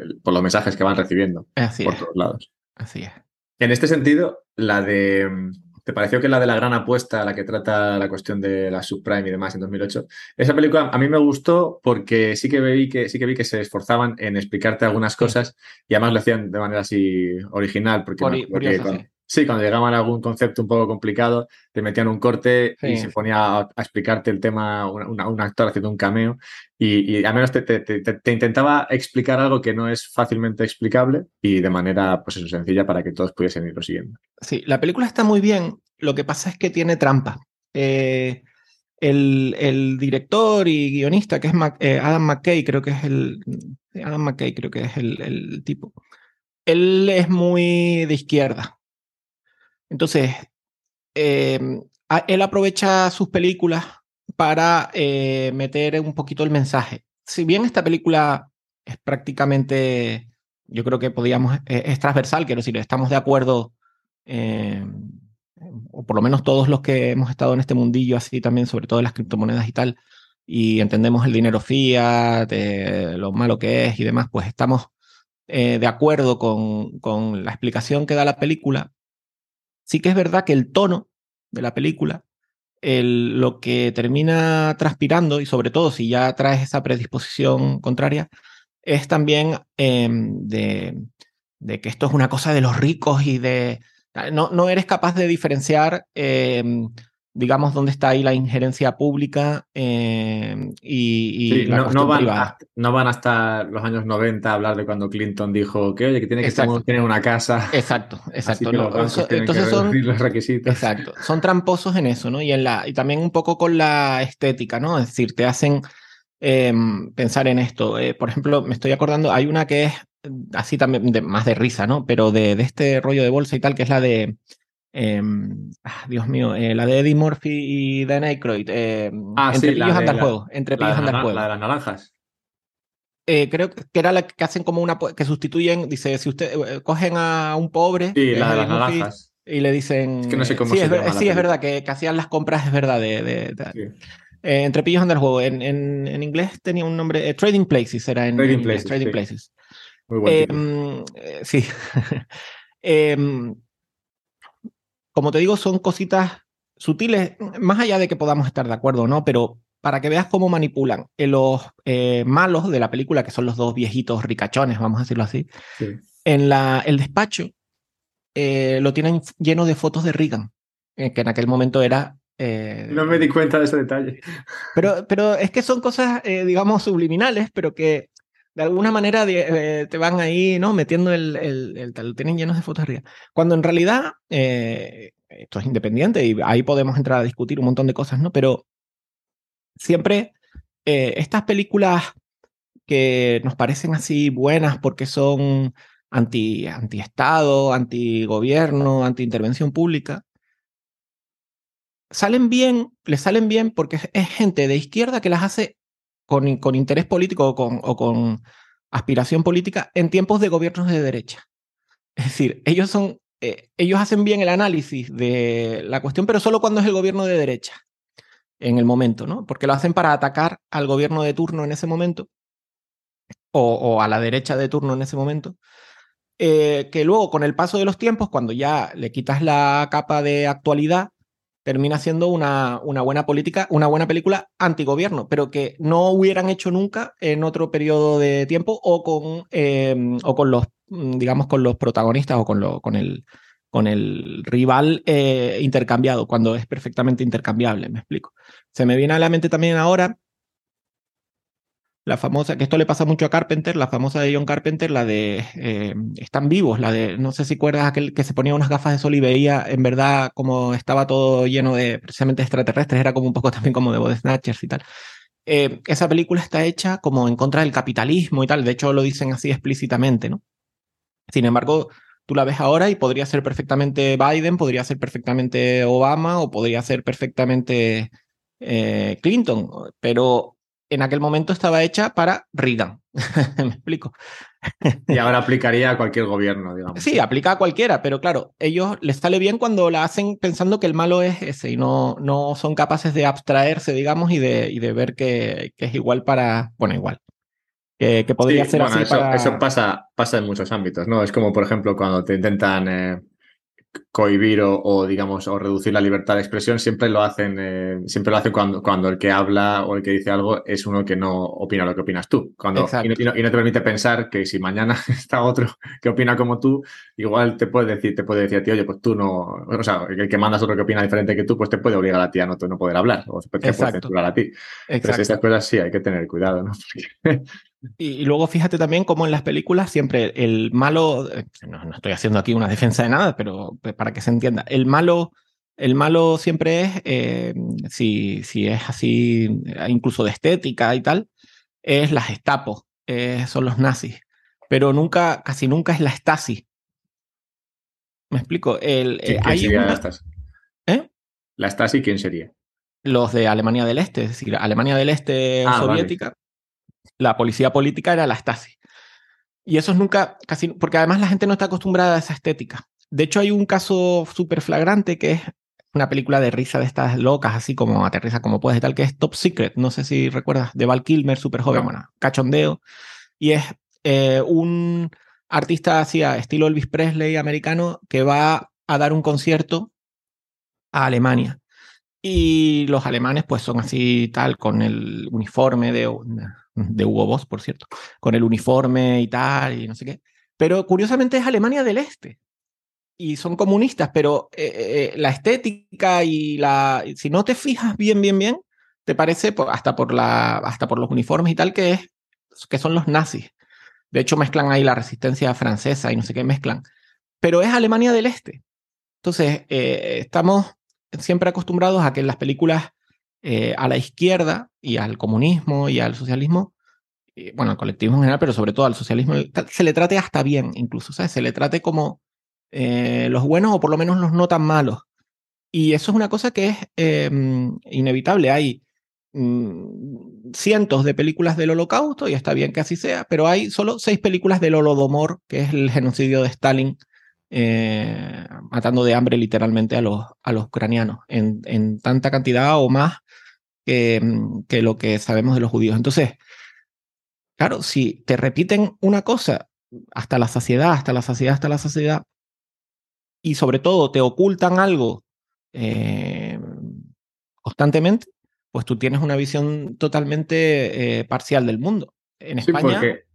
Conozco, conozco, claro, muchas películas de la Guerra Fría, por ejemplo, siempre enfrentan a Estados Unidos contra, contra la URSS, pero lo, enfrentan como, bueno, como una cuestión de ejércitos, pero nunca se meten a la cuestión socialista frente al capitalismo, muy pocas veces. Muy raramente, muy raramente. Hay algunas excepciones que yo creo que, que si no las conoce nuestra audiencia eh, podrán eh, disfrutarlas. Eh, es la serie de Chernobyl, que es buenísima, la de HBO, una serie muy buena. Em, sobre cómo el comunismo miente y controla, controla la información. Y luego hay una que es una de mis películas favoritas, que es La vida de los otros. Es una película alemana que se llevó el Oscar a la mejor película extranjera en su momento. Y es precisamente de un agente de la Stasi, de la, de la, del aparato de espionaje de la policía política eh, de Alemania del Este, que, que el tipo eh, lo ponen, eh, es un tipo muy así, muy, cree mucho en los ideales del comunismo y tal, y la gente, el espía, se pone, pues eso, a espiar a un, a un dramaturgo, a un artista que sospechan que podría ser eh, opositor o disidente.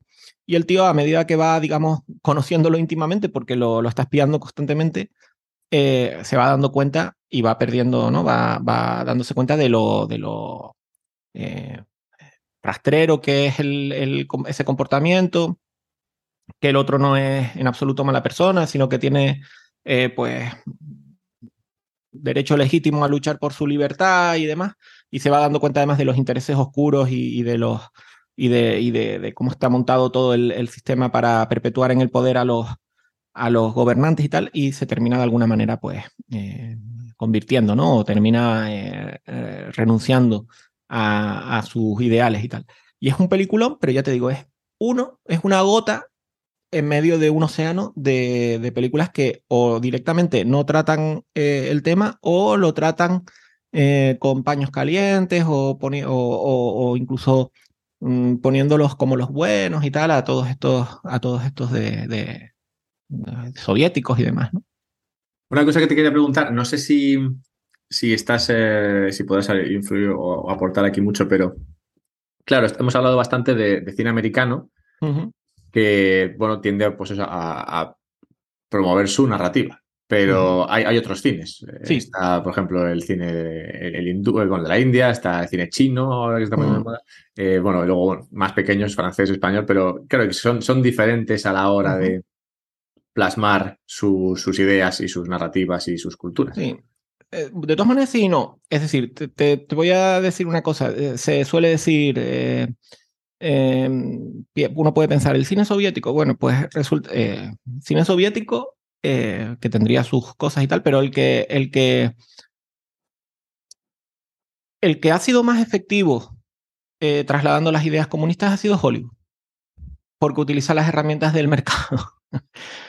Eh, en realidad la, la, producción de ideas así más socialistas, la fábrica verdadera está en Hollywood, es la que más lo ha conseguido.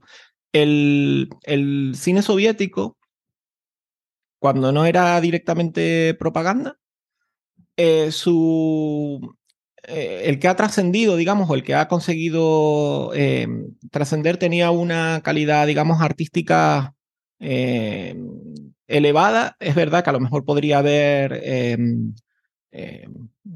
conceptos así metidos, pero más, más sutilmente.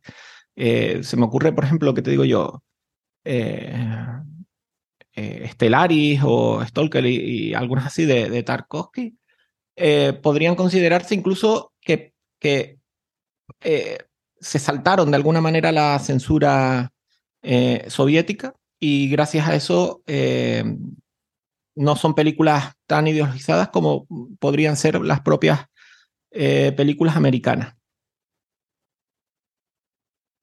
En, por ejemplo, cine español, pues ¿qué te voy a contar del cine español? Cine español, 99% de las películas son de la guerra civil.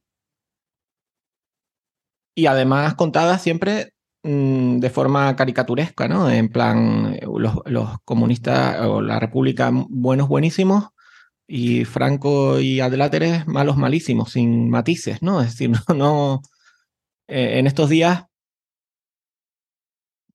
este, Bayona, que fue el, eh, que es el director este de Lo Imposible y Un monstruo viene a verme y tal, él dirigió dos de los capítulos de, The Rings of Power, esta de Amazon, y después de esta andadura así internacional le, le preguntaron, ¿y ahora qué va a hacer? Y dice, no, mi próxima película, me, voy a volver al cine español, voy a hacer cine, cine español. Ay, ¿de qué va a tratar la película? Dice, de la guerra civil. Digo, oh, vaya, no me lo esperaba. Qué, sorprendente. Y también hay una anécdota simpática en estos días también, o en estos meses.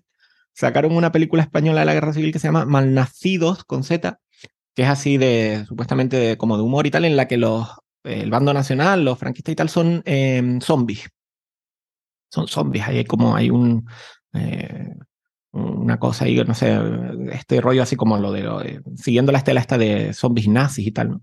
Son zombies y tienen, los republicanos tienen que luchar no solo contra el franquismo, sino contra la invasión zombie, que va de la mano. Y entonces estaban entrevistando en la cadena SER a, a una de las, a la actriz, a la protagonista, una chica así jovencita. Y empieza a decir, no, bueno, pues eh, la película trata que es la guerra civil, tal, no sé qué, y bueno, tenemos que luchar contra los zombies y tal. Y dice, bueno, aclaro que la película es ficción, que esto no... por, si, por, si, alguien tiene... Claro, pero, pero la gracia es que mm, la lectura que yo hago es que te lo pintan tan así, tan caricaturesco, que, que en su mente ella tenía que aclararlo, no vaya a ser que alguien se pensara que esto fue así en verdad, porque claro, ya es lo que faltaba, ¿no? Sí, que está llegando a un punto en el cual es igual, no está... No está la gente diría, uy, esto pasó, esto pasó así y tal, ¿no? El otro día en El País leí un, un un artículo que era una columnista que decía que su madre estaba, su madre mayor y tal, estaba súper contenta porque eh, había podido aprender a montar en bicicleta por fin, porque en tiempos de Franco, en España, las mujeres tenían prohibido montar en bicicleta y la tía lo decía tranquila, es decir, a, base de, repetir cosas y tal, distorsionas por completo la historia. Ya te digo, no, no es que esté aquí haciendo una defensa de nada, sino explicando cómo te cambian totalmente las cosas y las películas es una, manera, es una buena manera de, de, de, hacerte ver cómo supuestamente era algo cuando no tenías la opción tú de comprobarlo con tus ojos, es decir, ¿no? Eh, sí, o leer. claro, y tú la película la ves y dices, ah, pues esto me lo, me lo tendré que creer, ¿no? Porque si lo ves en 18 películas, pues te lo terminas eh, creyendo así, ¿no? Y te, te, distorsionan las cosas de una manera que llega al punto en el que totalmente eso, reescriben la historia por completo y no te dejan tomar una, digamos, una decisión informada o contrastada de, poder, para tú poder comparar o poder eh, poner en, en una balanza una cosa y la otra, ¿no? Entonces, claro, siempre hacia el mismo lado, hacia el mismo lado, pues es normal que, que todo el mundo piense de esta manera. Sí, por desgracia se, se ven muchas más películas que, que, se leen libros. Yo tuve la suerte, casualidad, de encontrar un libro de una biografía de Cipriano Mera, que creo que me llamó la atención porque se apellidaba como yo, y, y porque era anarquista, pero anarcosindicalista. Entonces eh, me leí su biografía, que creo que no sé si habla una película sobre este señor. Y si la hubiese, seguramente no se trasladaría como lo que sale en el libro, pero en, el, en, el, libro me parecía muy interesante. Habla de su participación en la, en la, perdón, en la, en la Guerra Civil Española y me pareció muy interesante que siendo el anarquista y peleando en el lado, eh, en el lado republicano, no, sí, ¿no? En el lado republicano, con quien más enfrentamiento tenía era con el lado comunista. Claro. Eh, él como, como anarquista, bueno, pues peleaba con ellos por, porque, bueno, no, iba a estar del lado de los, eh, de los, de los militares, pero con quien más roce tenía era precisamente con los comunistas, a los que veía totalmente contrarios a su punto de, vista. Sí, sí, y, y, se mataban entre ellos. De hecho, yo siempre hago una broma que digo que Stalin es mi personaje histórico favorito porque fue el que más comunistas mató. Sí, Realmente. Literal. Entonces, eh, siempre la revolución devora a sus hijos, ¿no? Entonces, eh, y esto se puede ver hoy en día también, eh, si te fijas, en, este, en esta última ola que tenemos de wokismo, ellos son muy implacables y cancelan a, a, quien piensa un poquito diferente, pero con quien más se ensañan, con quien más crueles son, eh, con quien la cancelación es más, eh, más brutal, es con los que son de su supuesto, o los que eran de su supuesta, supuesto bando y empiezan a, diferir, empiezan a, a, a, salirse de la línea. Eh, se me ocurre el ejemplo, por ejemplo, de Dave Chappelle o, o del propio humorista también Bill Mayer. Bill, Bill, Mayer era un tipo siempre muy progre, de izquierda, tiene su toque libertario, es verdad y tal, pero bueno, siempre muy progre, muy de izquierda y tal. Y como ahora con la cuestión de la transexualidad, el tipo ha puesto, digamos, bien pared y dice, mira, aquí no, por aquí no podemos pasar y tal, con el tema de, de, de, de los transgéneros, los niños y el adoctrinamiento en este sentido, ahora han ido a por él en plan a buscarle eh, lo que sea y tal, porque es una manera también de eh, mandar un mensaje como en plan, como te salgas del discurso, vamos a ser mucho más implacables contigo que con el que supuestamente siempre ha estado fuera de, de aquí, me explico, es decir, es, es, esa, es esa, esa cosa de, de, de, de mantener las filas, las, eh, las filas, por así decirlo. Sí, como, como, como cuando no había balas en el lado comunista, pero las usabas para disparar a los que huían. Exacto. De los tuyos. ¿Qué más? Eh, bueno, te quería preguntar, antes de preguntarte por alguna otra, algún otro ejemplo de película que trate el dinero, a colación un poco de lo que estábamos hablando de comunismo, anarquismo y demás, me vienen a la mente las películas que se hicieron en su día malas, no las he visto, pero creo que son malas, sobre los libros de Ayn Rand, que sí. serían películas, bueno, los libros muy libertarios, las películas, uh -huh. no sé si llegaste a verlas, pero la, la pregunta que quería hacerte era sobre la, cómo trata el cine la, la, libertad hoy día y si es algo que puede ser que, que eh, veamos un, un, giro, ¿no? que a base de meterte mucho colectivismo pases al, al lado libertario. Sí, siempre queda esa, esa esperanza de por reacción, digamos, eh, encontrar, eh, que, que, encuentren por ahí como una fuente de contar algo diferente. No soy muy optimista, pero siempre puede ir por ahí. De las películas de Ayn Rand hay una que sí está muy bien, que es El Manantial eh, de Fountainhead, también del año 40 y pico, del 50, del 50 y pico, eh, con, con Gary Cooper. Esa está muy bien, eh, un clásico ahí imperecedero. Sin embargo, estas adaptaciones que hicieron de, de La Rebelión de Atlas fueron un desastre. Además, con problemas de producción terribles. Cambiaron de actores. En, en, las tres películas los actores, aunque la película son continuas, los, los actores son diferentes. Una cosa eh, horrible. Vamos, cine para televisión o peor, es decir, de telefilm para abajo. Es casi fanfiction, casi se podría decir. Eh, hubo una pequeña oportunidad, aunque yo me, me, esto me lo tomo con cautela porque siempre cabe la posibilidad de que, que la destrocen, ¿no? Que, que, intenten, digamos, interpretarla del, del, lado equivocado o intenten de alguna manera también menoscabar el mensaje, pero hubo una, oportunidad porque mm, esta, mm, Angelina Jolie y Brad Pitt, por lo visto, querían hacer una adaptación de La Rebelión de Atlas, pero ahora ya va a ser que no, porque, porque no, no se hablan, están, están a la gresca. Entonces eso quedó ahí. Y luego también había una, una opción de este Zack Snyder, el de, el de, de C, ¿no? El de, sí, el de Batman contra Superman y tal, al que acusan de protofascista por sus adaptaciones de 300 y de Watchmen y todo esto. Eh, ¿Eh? Pinta sí, bien sí, por pelicu ahora. Peliculones, peliculones. Sí, sí. Watchmen está muy bien y sí, que has comentado también. Sí, eh, pues él, él, de hecho, es muy fan de, en concreto, del manantial. Tanto es así que su productora se llama Quarry, es decir, es mm, cantera, en honor a, a, a la cantera en la que empieza sí. la, la, película, la, bueno, la película, el libro del manantial. Y hace poco dijo que él le interesaría hacer una adaptación del manantial, pero dijo algo así como que el mundo no estaba preparado para, para su versión del manantial. Entonces, no sé. No, no es muy man manantialiesco eso. ya, ya, ya. Sí, la verdad es que, que no, pero vamos, que eh, no sé hasta qué punto eh, sería fiel o no, pero bueno, ya es algo que el tipo, de alguna manera al menos, bueno, ya que lo conozca ya es.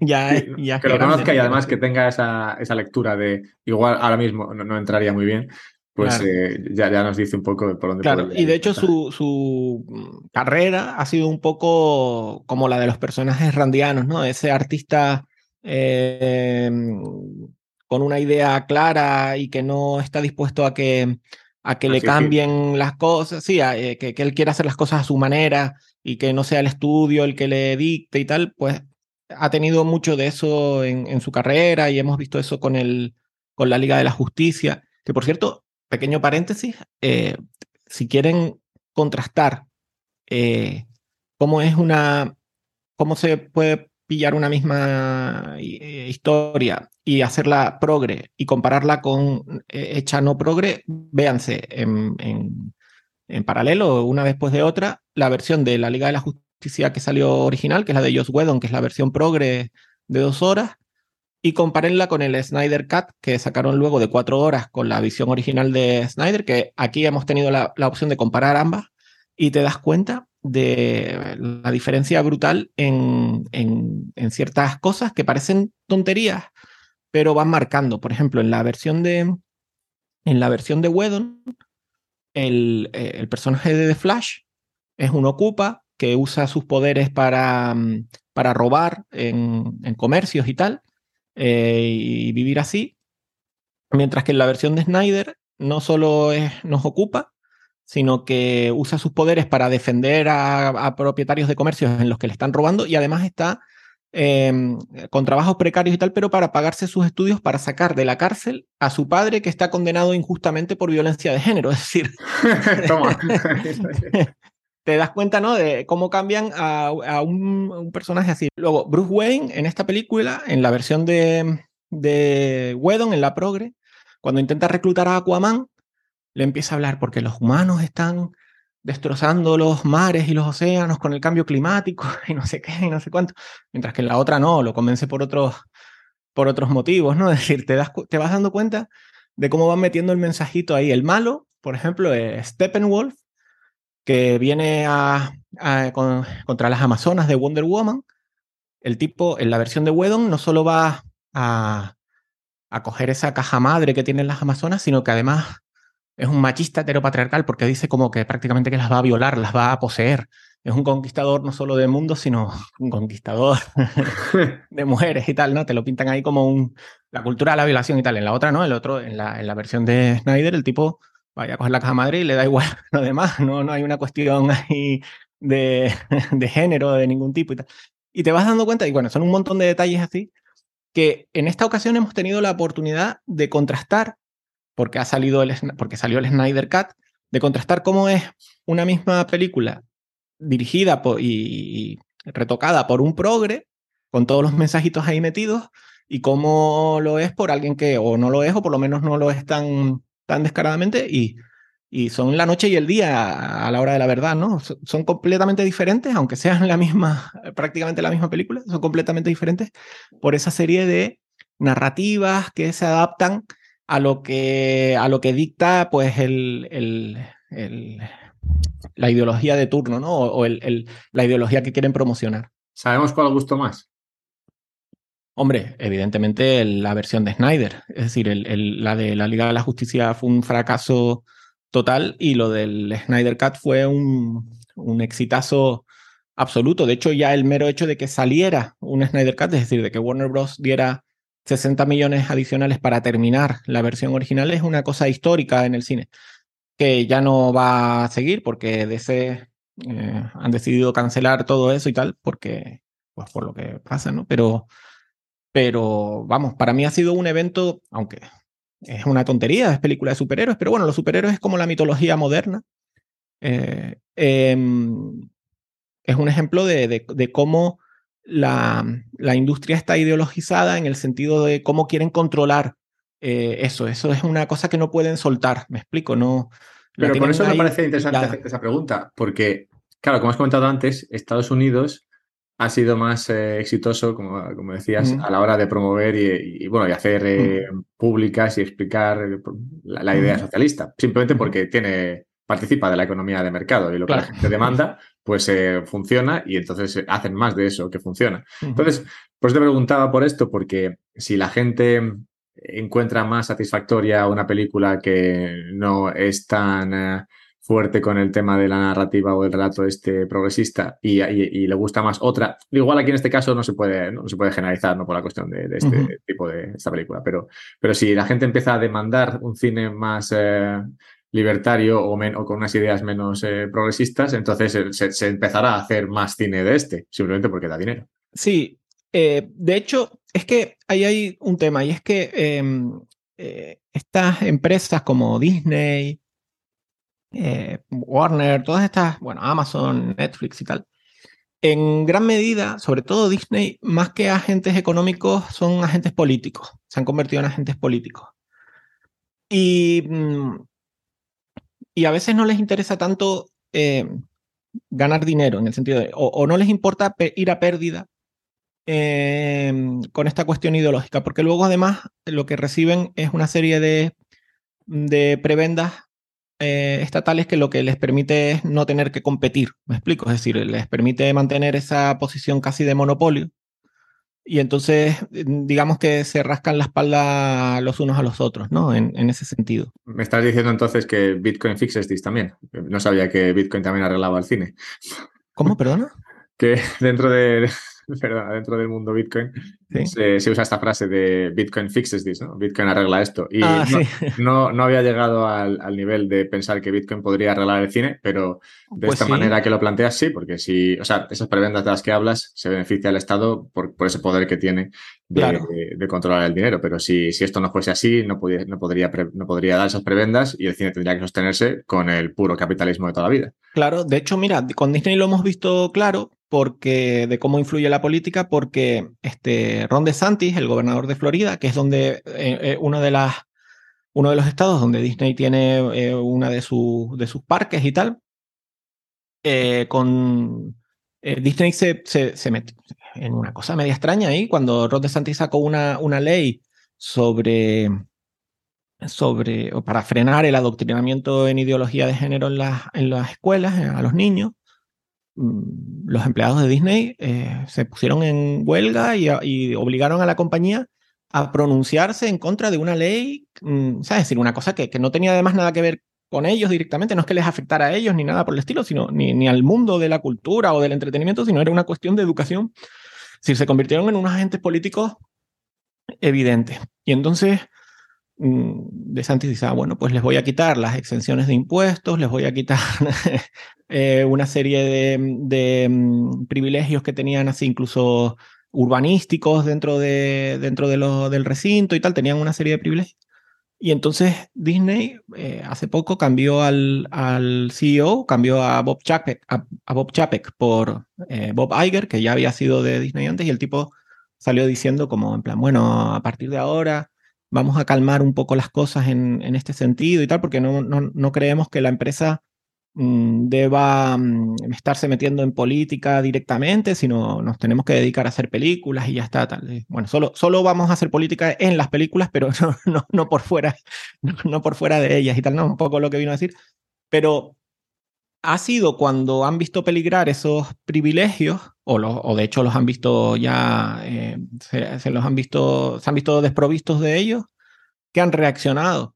Mientras tanto, ellos, bueno, ellos ahí está, ellos iban ahí creciéndose, ¿no? Iban envalentonándose en este sentido.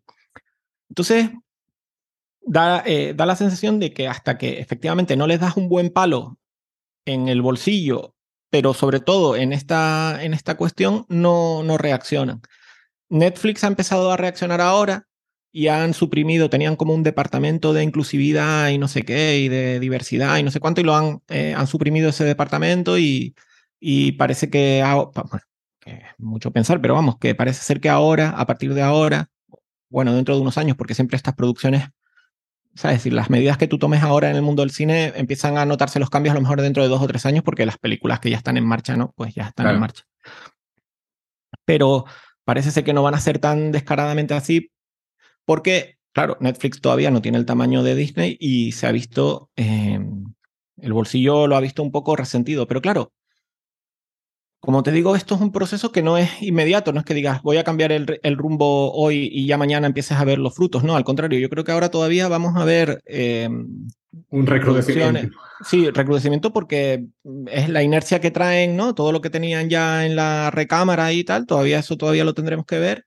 Y si hay algún cambio, lo veremos más adelante y tal. Pero claro, mm, sí, al final, al final se termina ajustando así. Y lo que dices tú, ojalá, eh, ojalá em, esto fuera un mercado realmente libre y competitivo de verdad y, y, no hubiera toda esta injerencia eh, política, porque yo estoy seguro de que cambiaría enormemente, enorme, em, enormemente todo. Sí que es verdad que hay un componente, que es el tema este de que tienes miedo a la cancelación y demás.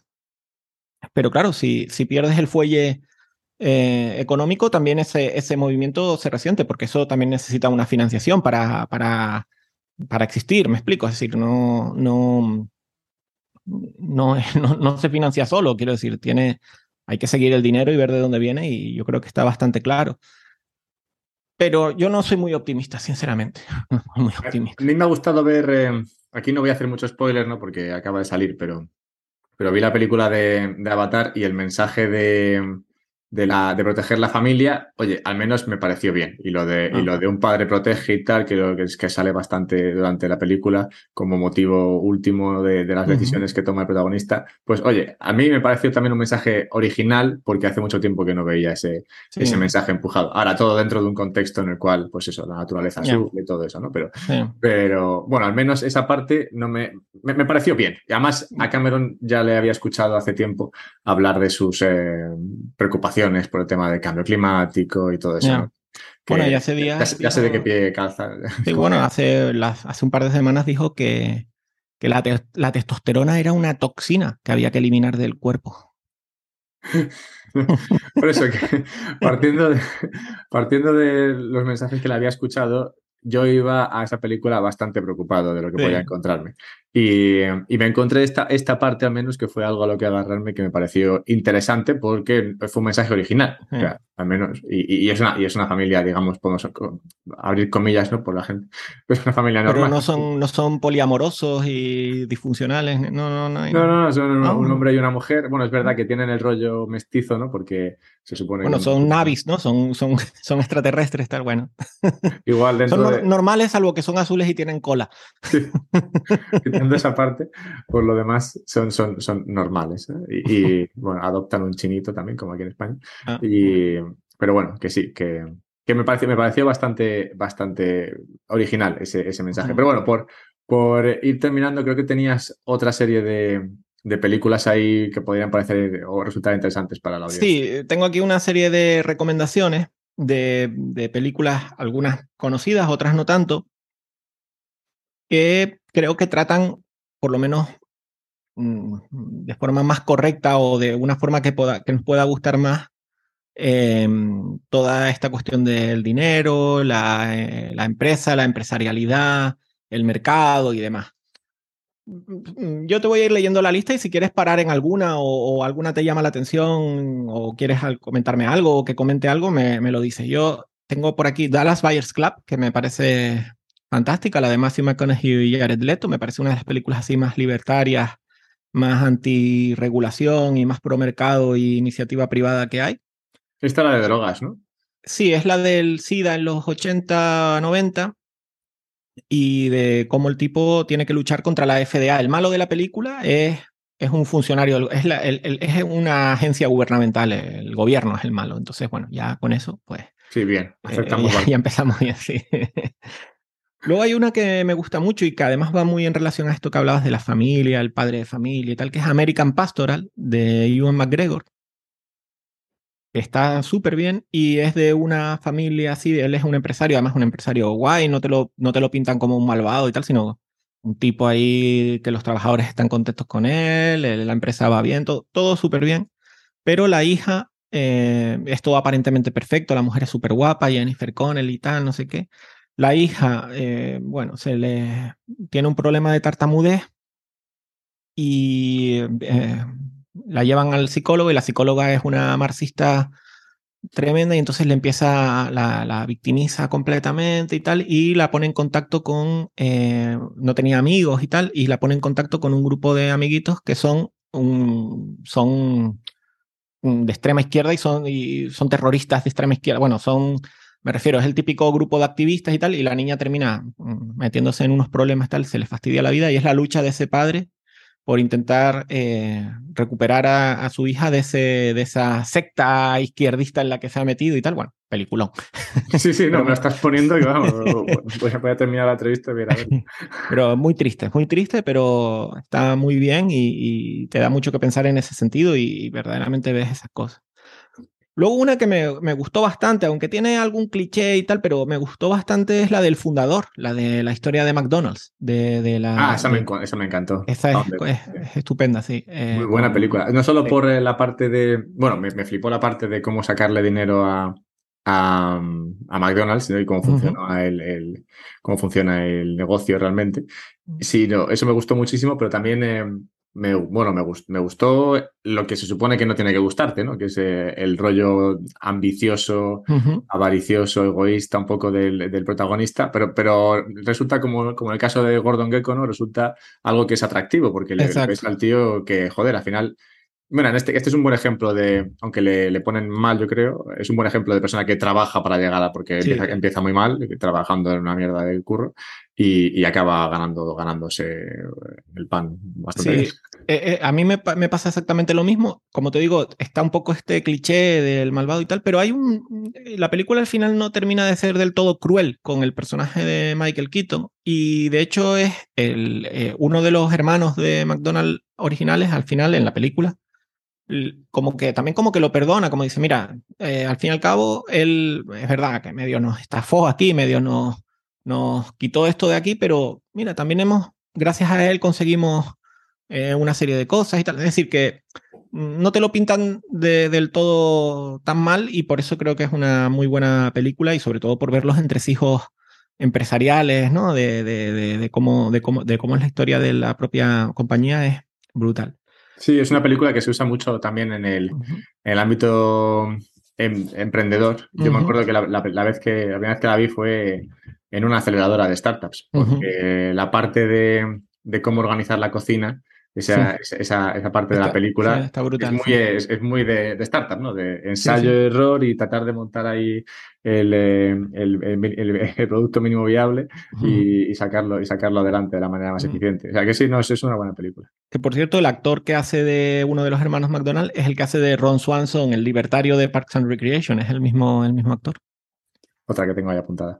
Sí. Luego, una que a mí me parece fantástica eh, es Ghostbusters, los cazafantasmas. Sí. Eh, también es típica, siempre se menciona, pero son unos funcionarios que abandonan su puesto de, en la universidad para montar una empresa privada arriesgando su propio capital. Y además también el malo, aparte de los fantasmas y tal, pero el verdadero eh, villano de la película es el, funcionario del, de, la, de la agencia del medio ambiente y tal, que lo que termina es eh, provocando los... es el verdadero causante de todos los males ahí que, que al final asolan a, a la ciudad de Nueva York y tal, es, cojonuda. Sí, lo de funcionario de medio es verdad, no me acordaba que era de medio ambiente, lo cual ahora le da un punto, le da un punto atractivo más a la, a la película. y, de máxima actualidad. Que por cierto, cuando estábamos hablando de lo tramposo que era Adam McKay, eh, me faltó decir que Adam McKay, el de, Big Short, es el mismo de Don't Look Up, la de No mires arriba, esta que hicieron de Leonardo DiCaprio y en la que, en la que está... Eh, eh, ¿cómo se llama esta chica? Eh, Jennifer Lawrence, Greta Thunberg, ¿sabes? decir, este, eh, luego la presidenta, que podía ser perfectamente Hillary Clinton, pero en verdad te la pinta como si fuera Donald Trump y tal, ¿no? Es decir, que es, es, una, es un poco tramposo en su... Eh, las películas están bien, están curiosas y tal, pero siempre tiene ahí un, mensaje subliminal y a veces no tan subliminal que es descarado, tal. Pero bueno, hay que reconocerle que las hace bien las películas.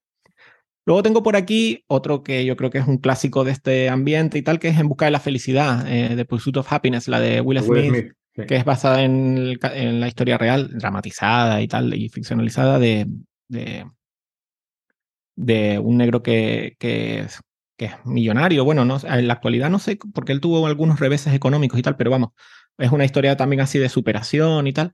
Y me encanta cómo trata... Eh, cómo no es una película que beba de. que explote el racismo así y tal. De hecho, hay una escena que me gusta mucho, que es en la que el tipo va allí, a, está por Wall Street y tal, y, y llega un tipo en un Ferrari, un Yuppie en un Ferrari y aparca y le dice, oye, em, tengo que hacerte dos preguntas, ¿no? Eh, eh, eh, ¿qué, es lo, ¿A qué te dedicas para tener ese cochazo y, qué hay que hacer para poderte, poderse dedicar a lo mismo, ¿no? Y este Yupi, que es uno, un blanco y tal, todo buena gente así, le dice, ah, pues mira, lo que tienes que hacer es que se te den bien los números y estudiar mucho, no me acuerdo de lo que le decía y tal. Esa misma, esa misma escena en otra, en cualquier otra película hubiera sido que el tipo llega con el Ferrari ahí, aparca en un charco y lo, y lo moja todo y le dice, no te acerques a mi coche negro, tal. Sin embargo, aquí te lo pita súper guay y tal, y no hay ese rollo de victimización y tal, a pesar de, de, de, de, los problemas que tiene el tipo, y el tipo sale adelante por sus propios medios y no haciéndose la víctima, ni con cuotas, ni nada de esto, y me parece excelente en ese sentido. Sí, otro, sí, otro ejemplo de persona que trabaja simplemente y Sí, sí, sí, y muy, muy buena. Luego, esta probablemente no la conozca nadie, pero está muy, muy bien. Es en blanco y negro del año de la polca, del treinta y pico. Eh, se llama El hombre del traje blanco. Es de Sir Alec Guinness, eh, más conocido por ser Obi-Wan Kenobi. Eh, Puente sobre el río Kwai y tantas otras. Y eh, es de un tipo que es como un científico así loco que inventa una tela que es indestructible y que no se mancha.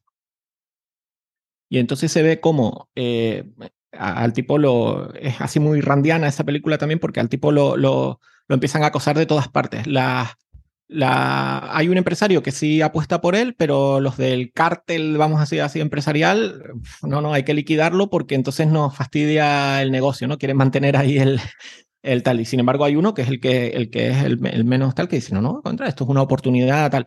Luego eh, los sindicatos eh, le, le, caen encima también porque dice, nos va a quitar, esto nos va a quitar el trabajo, ¿no? ese rollo ahí neoludita tal de, de los tipos y tal. Y la única que lo ve como es, aparte de él, es la, como la novia y tal, que dice, mira, has conseguido un producto que va a, a, a sacar a la gente de la, de la, miseria, es decir, van a tener ropa limpia y tal por un, pre, por un coste eh, relativamente bajo y eso les va a poder permitir ahorrar y, y dedicarlo a otras cosas y tal. Y, ojo, peliculón ahí en ese peliculón. también. Está, sí, sí, está súper, súper bien. Y aparte es una comedia de estas británicas del mítico Ealing Studios, que es como así deliciosa, con un humor ahí muy, muy fino, incluso también con comedia así, mm, comedia física, ¿no? Slapstick es muy, es encantadora la película, eso sí, es del año de, la, de, de María Castaña, pero creo que les, si no la han visto les va a gustar y les va a sorprender. El hombre del traje blanco, The Man in the White Suit. Y luego tengo otras dos que, que también me gusta mucho recomendar siempre, que se llama Still Mine. En español creo que la llamaron Quédate conmigo o Quédate a mi lado. Es Quédate conmigo, creo que es. Y es de un señor, un octogenario, que mm, eh, vive en una casita de dos pisos con su mujer también mayor. A esta le diagnostican Alzheimer y, mm, y entonces decide en su propio terrenito eh, construir una, él mismo una casa de una planta, pues adaptada. Y es la lucha de, este hombre, que es una historia real, por cierto, eh, la batalla legal de este señor durante años contra el ayuntamiento también por la cuestión de permisos, licencias, el ingeniero que le pide de todo tipo de, de mm, regulaciones absurdas y tal, y aparte se ve como eh, eso es una constante lucha contra un sistema despiadado eh, y, y, son, son los malos auténticos de la película, el, el, el, funcionario de turno del ayuntamiento, cobrándote tasas por todo, y está llena de, de, de momentos así como muy mm, eh, eh, frustrantes en el sentido de que, de que todos nos hemos tenido que enfrentar con, con, la burocracia y tal, pero también es muy satisfactoria por, por muchas cuestiones. Así que la recomiendo enormemente, Still Mine. Y por último, aquí tengo, aunque hay mi millones más, pero bueno, esta pequeña lista que hice así de recomendaciones, ahora que en Navidades van a tener algunos días libres, pues pueden ver tal. Y son además algunas de ellas muy familiares, como esta última que es Tucker, eh, de Francis Ford Coppola sobre la vida de, de un empresario eh, real, Tucker, que fue como una especie de, de... Ah, este es el de los coches. El de los coches, exacto. Como un innovador así en el tema de, sí, de los coches bueno. y también tiene, y tiene, que luchar también contra el oligopolio de, de, las tres grandes, de General Motors, de Chrysler y de Ford. Y, y está también súper bien y, y, como el tipo eh, pues mm, saca adelante la empresa contra todas las vicisitudes y tal, y tiene ahí además hay unos discursos, en, eh, hay un juicio y tal, y, tiene estos típicos discursos que podrían ser perfectamente eso, del manantial de Ayn Rand y tal, ahí haciendo una defensa ahí brutal del individualismo y de la libertad económica y tal, y de la libertad de empresa. Eh, estupendo. Y aparte es así, tiene, es como una película muy, muy... Eh, Mm, suave, suave, en el sentido, tiene sus cosas, pero que es como así como muy familiar, muy, sí, feel good, sí. feel good y tal. Está, está, muy bien. Y bueno, hay muchas más, pero yo creo que con esas vamos servidos, ¿no?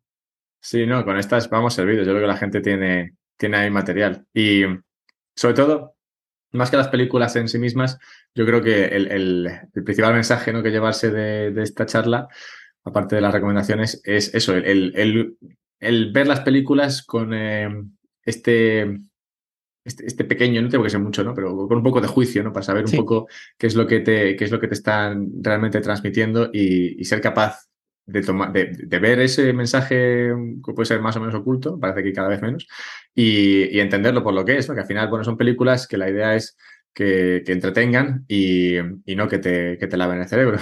que, como tú has dicho, puede haber películas que sean muy buenas, que tengan un mensaje con el cual no estés de acuerdo, pero bueno, te lo tomas simplemente como que es una película buena y ya está, y listo. Es que de hecho yo lo que echo de menos es eso, es decir, antes eh, podían ser películas así cargadas de cosas y tal, pero al menos se preocupaban por la calidad y te intentaban, eh, intentaban, se esforzaban porque el mensaje fuera a lo mejor sutil y creo que en mi opinión así es más impactante incluso y probablemente más influyente. Pero es que ahora supeditan la calidad y, la historia, eh, el, desarrollo de los personajes, eh, las interpretaciones y tal, lo supeditan a la ideología. Y entonces te salen encima truños de películas. que ya, si ya ni siquiera podemos disfrutar de, de, cine aunque sea del lavado del cerebro siquiera. Es que ni siquiera, es que ni siquiera al menos dice, bueno, pues al menos está bien hecho, ¿no? Ya es que ni siquiera eso, ¿no? Es verdad que, que el, el ya ponerte estas gafas para ver la película, a veces eso hace que, que no termines disfrutando las cosas, ¿no? Porque empiezas a ver, eh, eh, te empiezas a dar cuenta de este tipo de cosas y ya es difícil de, de, que te, de que te guste porque estás notando la trampa, digamos, ¿no? Eso es como mm, ver un truco de magia y saberte el truco o, notar el truco, pues ya pierde toda la, pierde toda la gracia. Pero bueno, mm, mm, ¿qué se le va a hacer? Es decir, a, esto me dedico y, y tengo que, verlas así ya, pero bueno, ya a veces he, perdido la capacidad de, de, poder disfrutar de algo porque eso, porque ya lo ves así y ya no lo puedes dejar de ver. Una vez lo ves, no lo puedes dejar de ver y, y resulta bastante molesto, la verdad, pero bueno. Yo confío en que poco a poco se vaya se le vaya dando la vuelta a esto y que, que recupere ese, ese, ese, amor perdido. Y también, igual, esto viene por otro sitio, ¿no? Igual hay que, hay que esperar a que, igual si Hollywood, si Hollywood no tiene arreglo, pues encontremos otro tipo de, cine de otro lugar que tenga un mensaje más. Eh, claro. y, y, sobre todo también, eh, no solo dar la batalla cultural como, digamos, hago yo criticando, pero es que, claro, uno cuando es un inútil, y no sabes, pues lo único que puedes hacer es criticar, que es lo que hago yo, pero lo ideal sería que, que haya gente que, que, se dedique a hacer cine o a hacer series y que incluya los valores que nosotros defendemos. ¿Me explico?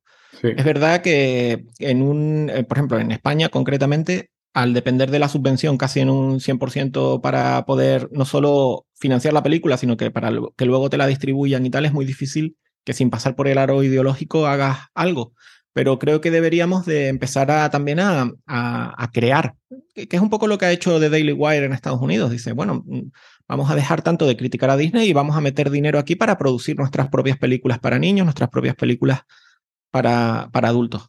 Es difícil, pero... Oye, sí, y yo creo que además el, el mundo cripto debería a lo mejor entender que mm, que hay que empezar a financiar este tipo de proyectos. Quiero decir que, que porque, porque aunque parezca tal, puede tener no solo un retorno, no solo tener un retorno en cuestión de, que lo pete la peli y, de beneficios, sino que luego va a tener el retorno de que cambie un, poco las tornas eh, culturales y al cambiar las tornas culturales cambia la política y, y, la política al fin y al cabo es una, puede ser una amenaza o una oportunidad o una amenaza. Es decir, estamos viendo todo lo que está pasando últimamente que a raíz de lo de FTX están queriendo ya otra vez volver a regular, prohibir, no sé qué, cuando FTX está totalmente dominado por, por, por los enemigos de, de las criptomonedas.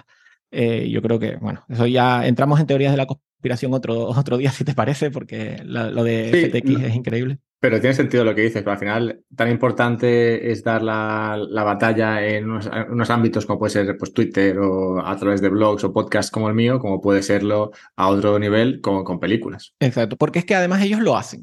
Y ellos lo hacen además con nuestro dinero, quiero decir, financiados, lo estamos financiando a nuestros propios mm, eh, eh, esclavistas, sí, por así decirlo. Bueno, pues decir, bueno, pues vamos a financiar o vamos a a poner skin in the game también en, en, crear, eh, en crear cultura que transmita nuestras ideas, porque para, para, ellos ha sido muy efectivo y de alguna manera hemos abandonado ese campo o nunca lo hemos eh, llegado a dominar como, como lo hacen los enemigos de la libertad. Así que a ver si alguien se anima. Yo ya estoy mayor para estas cosas, pero... Bueno, hombre. Puedes asesorar. Eso, eso, eso. Me ofrezco ahí. Puedes asesorar porque de cine y de cómo funciona parece que, sabes un rato. ¿Dónde puede la gente leer buenas críticas de cine?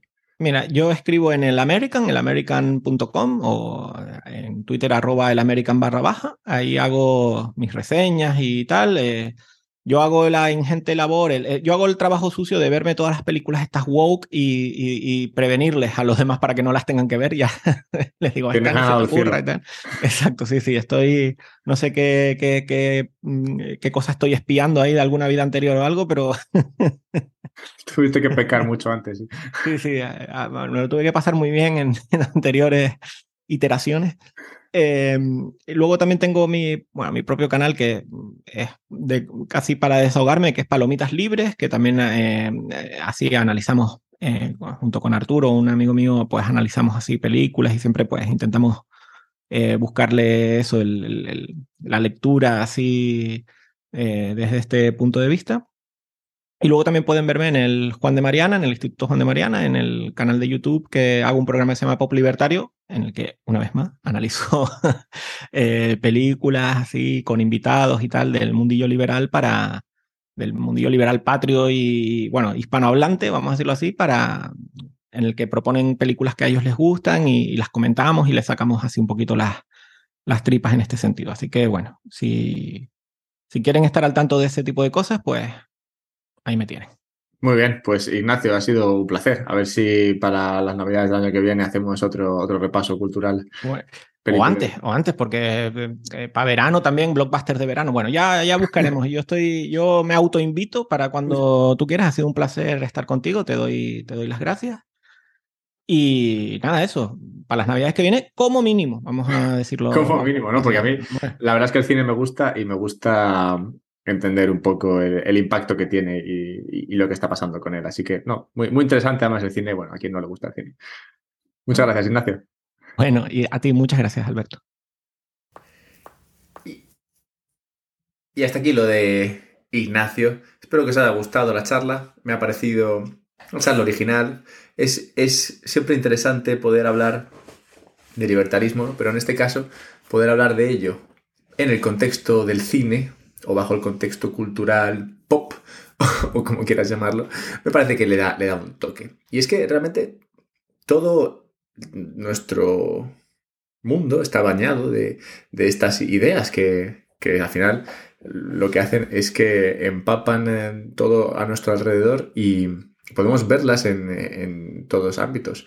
Así que no es, no es extraño que también transpire al, a la cuestión del cine, teatro y, demás. Así que creo que es bueno hablar de, estos temas y ponerlos en común con otras, eh, con otras eh, situaciones, como puede ser bueno, la, que se vive en el, en el cine. Así que nada, espero que os haya gustado, espero que os haya gustado las recomendaciones. Me gustaría ver por Twitter algún comentario sobre alguna de estas películas, si tenéis oportunidad de verlas durante estos próximos días. Y nada, que espero que tengáis unas buenas eh, navidades, unas buenas vacaciones Y nada, recordad simplemente mi Twitter para escribirme sobre esas películas, arroba alberto-mera. También puedes eh, escribirme ¿Qué escribirme ni qué escribirme? Sí, bueno, puedes escribirme a través de Patreon, si me pagas. Patreon.com barra un podcast sobre Bitcoin. Vente a verme a Twitch, ahí también me puedes escribir. Escúchate el podcast en Fountain y si quieres eh, comprar Bitcoin, yo recomiendo hacerlo a través de Relay. Encontrarás un enlace en la descripción, así como otro a Bitbox, donde puedes comprar su monedero y así guardar tus Bitcoins de manera segura. Además, creo que hay un descuento navideño. Total, que es todo, son todo buenas noticias estas navidades. Un abrazo y pasadlo bien.